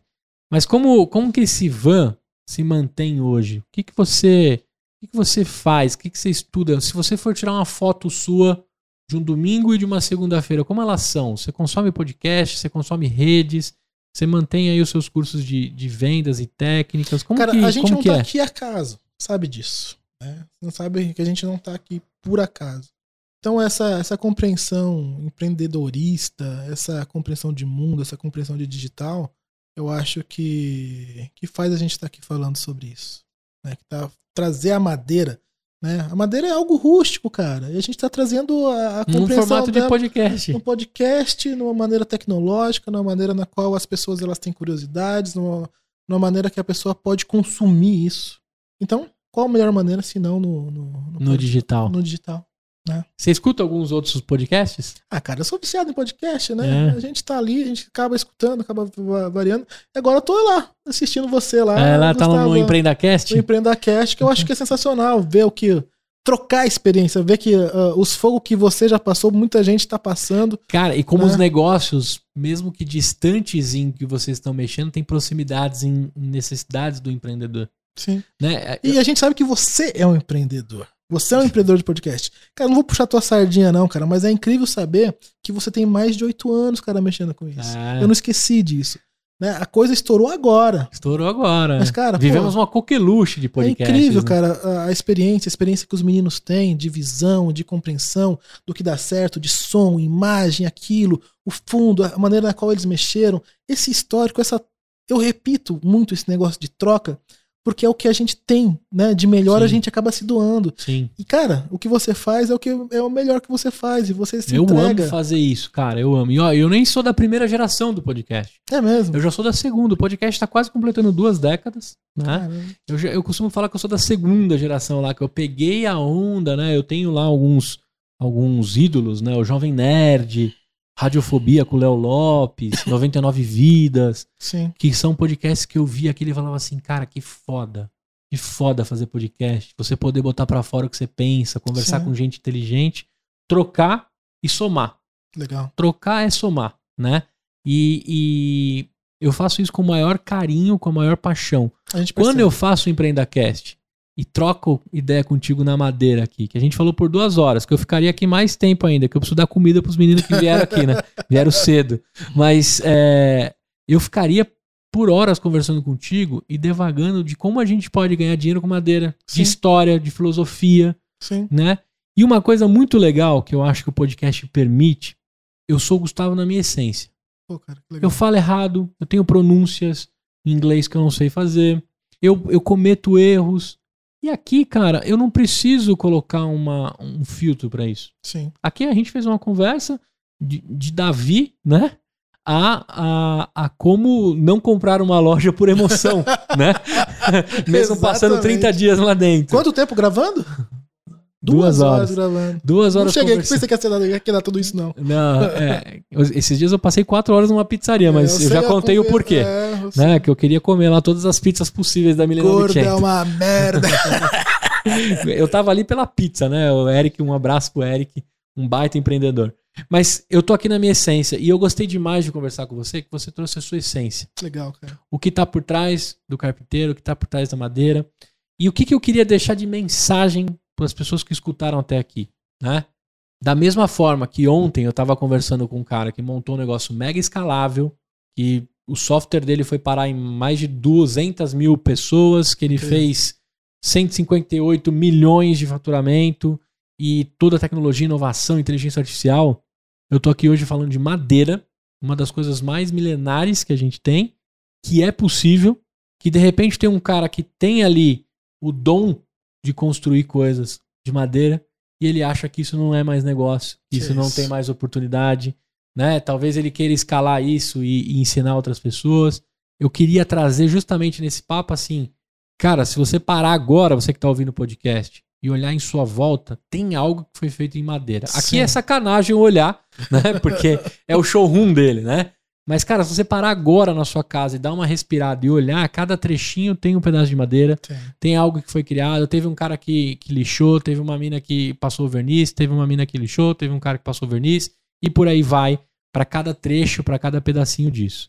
Queria saber de você, pra gente finalizar, como é que eu encontro o carpinteiro, quais são as redes e o que vem para os próximos cinco anos, se eu te fizesse aqui, para depois que você revisitar esse podcast, você se escutar.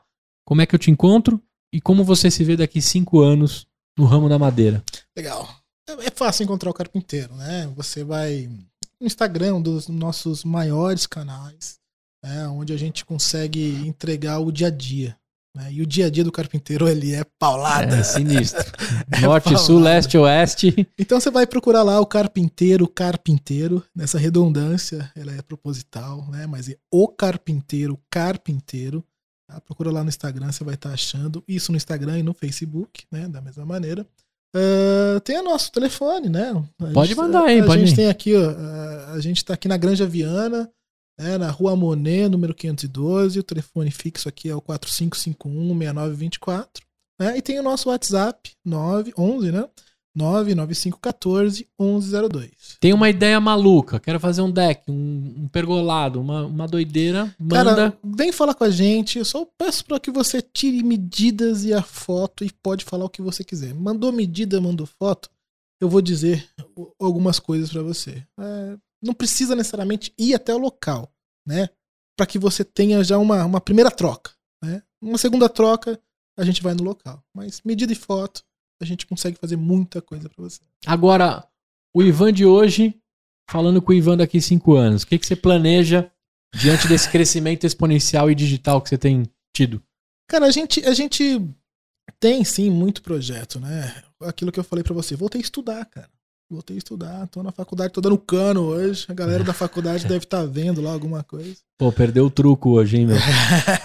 Cara, esse negócio eu gosto do truco, É, hein? quin- quinta-feira é dia do truco, hein? Trucão, trucão. É. Mas é, eu, eu espero cada vez mais me especializar na madeira. Né? Eu tenho, como eu falei pra você, eu tenho algumas pessoas aí na qual eu sigo, tenho admiração. Né? Quero poder chegar no patamar, quero poder sentar na mesa com os caras aí de, de madeira e, e falar de alguns cases de sucesso que a gente fez junto. Que, o que a gente, o que o carpinteiro já fez, né? Então eu acho que isso, isso é bastante valoroso. Os cases, os resultados, né? É isso aí. E eu acho que isso depende muito da, da profissionalização, da capacitação, da experiência, enfim. Os cases de, de, sucesso. Eu quero comemorar os cases de sucesso daqui a cinco anos. Muito bem. O que, que você achou de gravar o Empreenda Cast? Cara, incrível isso, meu. Eu, Delícia, é aquilo né? que você falou, bicho. A gente, a gente fala. Não, cara, eu vou te falar. A A gente gente escreveu aqui, pra ó, pra galera ver os caramba, meu. bastidores. Eu escrevi algumas coisinhas, lógico, com a minha letra horrível, né? Mas todo o restante que a gente conversou nasceu da conversa. Essa, essa, é, a coisa, essa é a coisa brilhante de uma boa resenha. Eu preciso dizer o seguinte: eu, eu tava preocupado. Tava preocupado. Eu falei pro Gustavo. Gustavo, tem um script, cara? Você falou assim: não, Ivan, não tem script. Se eu der um script pra você, vai parecer um robô. É isso aí. Você vai ficar esperando isso, você vai treinar, você é aquilo, aquilo. Cara, essa conversa, esse bate-papo, esse negócio é encantador. É né? muito mais legal. Você cara. entendeu o que, que eu quero fazer com os arquitetos? Entendi. É entendi. isso. E bombou. Que legal. Bombou. Então, nos próximos dias, podcast O, Cap- o Carpinteiro, Ô, carpinteiro. reuniões com arquitetos em conversas nessa mesa bonitona aqui que você tem. Show de bola. É isso, pessoal. Muito bem. Ó, pra você que ficou até aqui, se você tá no Spotify, estamos também no YouTube. Eu levei oito anos pra colocar meu rosto nas redes e tô lá no YouTube, tô crescendo organicamente, muito longe do tamanho que eu já tive, né, pelas, pelos meios comuns e raiz que a gente brinca do, do áudio do podcast. Então, corre lá pro YouTube pra você conhecer, né, ver esse cenário que a gente fez. Isso aqui é uma, uma realização Voz e Conteúdo, que é a empresa que eu tenho o prazer e o carinho de liderar e de construir o meu sonho. E aqui a gente está no local do cliente gravando, né? O Empreenda Visita. Então é, seria muito legal você dar um pulo lá no YouTube, curtir, comentar, inscrever no canal. Se você tá aqui, né? Aproveita para fazer tudo isso que eu já falei. E se você quiser andar comigo lavando louça na academia ou dando um rolê escutando, tá nas principais plataformas para você escutar também o EmpreendaCast. Eu vejo você numa próxima mesa, talvez em um outro lugar, ou com a mesa nova que a gente veio buscar aqui no Carpinteiro, falando sobre empreendedorismo e o que vai movimentar esse país. Na mão dos caras que já passou esse país, não vai rolar. Vai ser na mão de empreendedores como o Ivan, que a gente conheceu aqui hoje. E eu tenho certeza que você vai se tornar um ser humano melhor assistindo e acompanhando todos os conteúdos. Ivan, naquela câmera ali, dá tchau pra galera. Pessoal, foi maravilhoso estar com vocês. Pessoal, não por nada. Esse cara é incrível. né? É, realmente a gente conseguiu chegar no, num ponto aqui que foi muito bom. Entramos Tem em muita, flow. muita coisa em, em comum. Mantemos em flow. É isso aí. Valeu, pessoal. Até a próxima. Pra você, até a próxima. Tchau! Na verdade, Abner, eu vou fechar com madeira.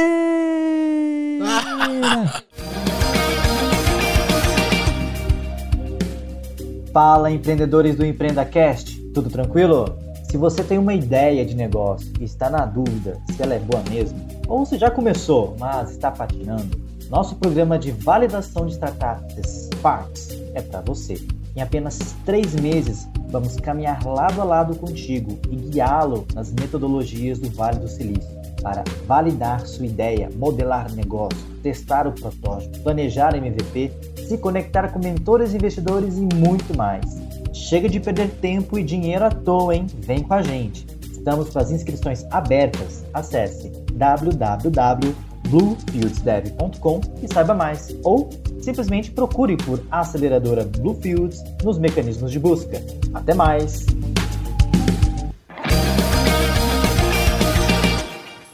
Uma produção, voz e conteúdo.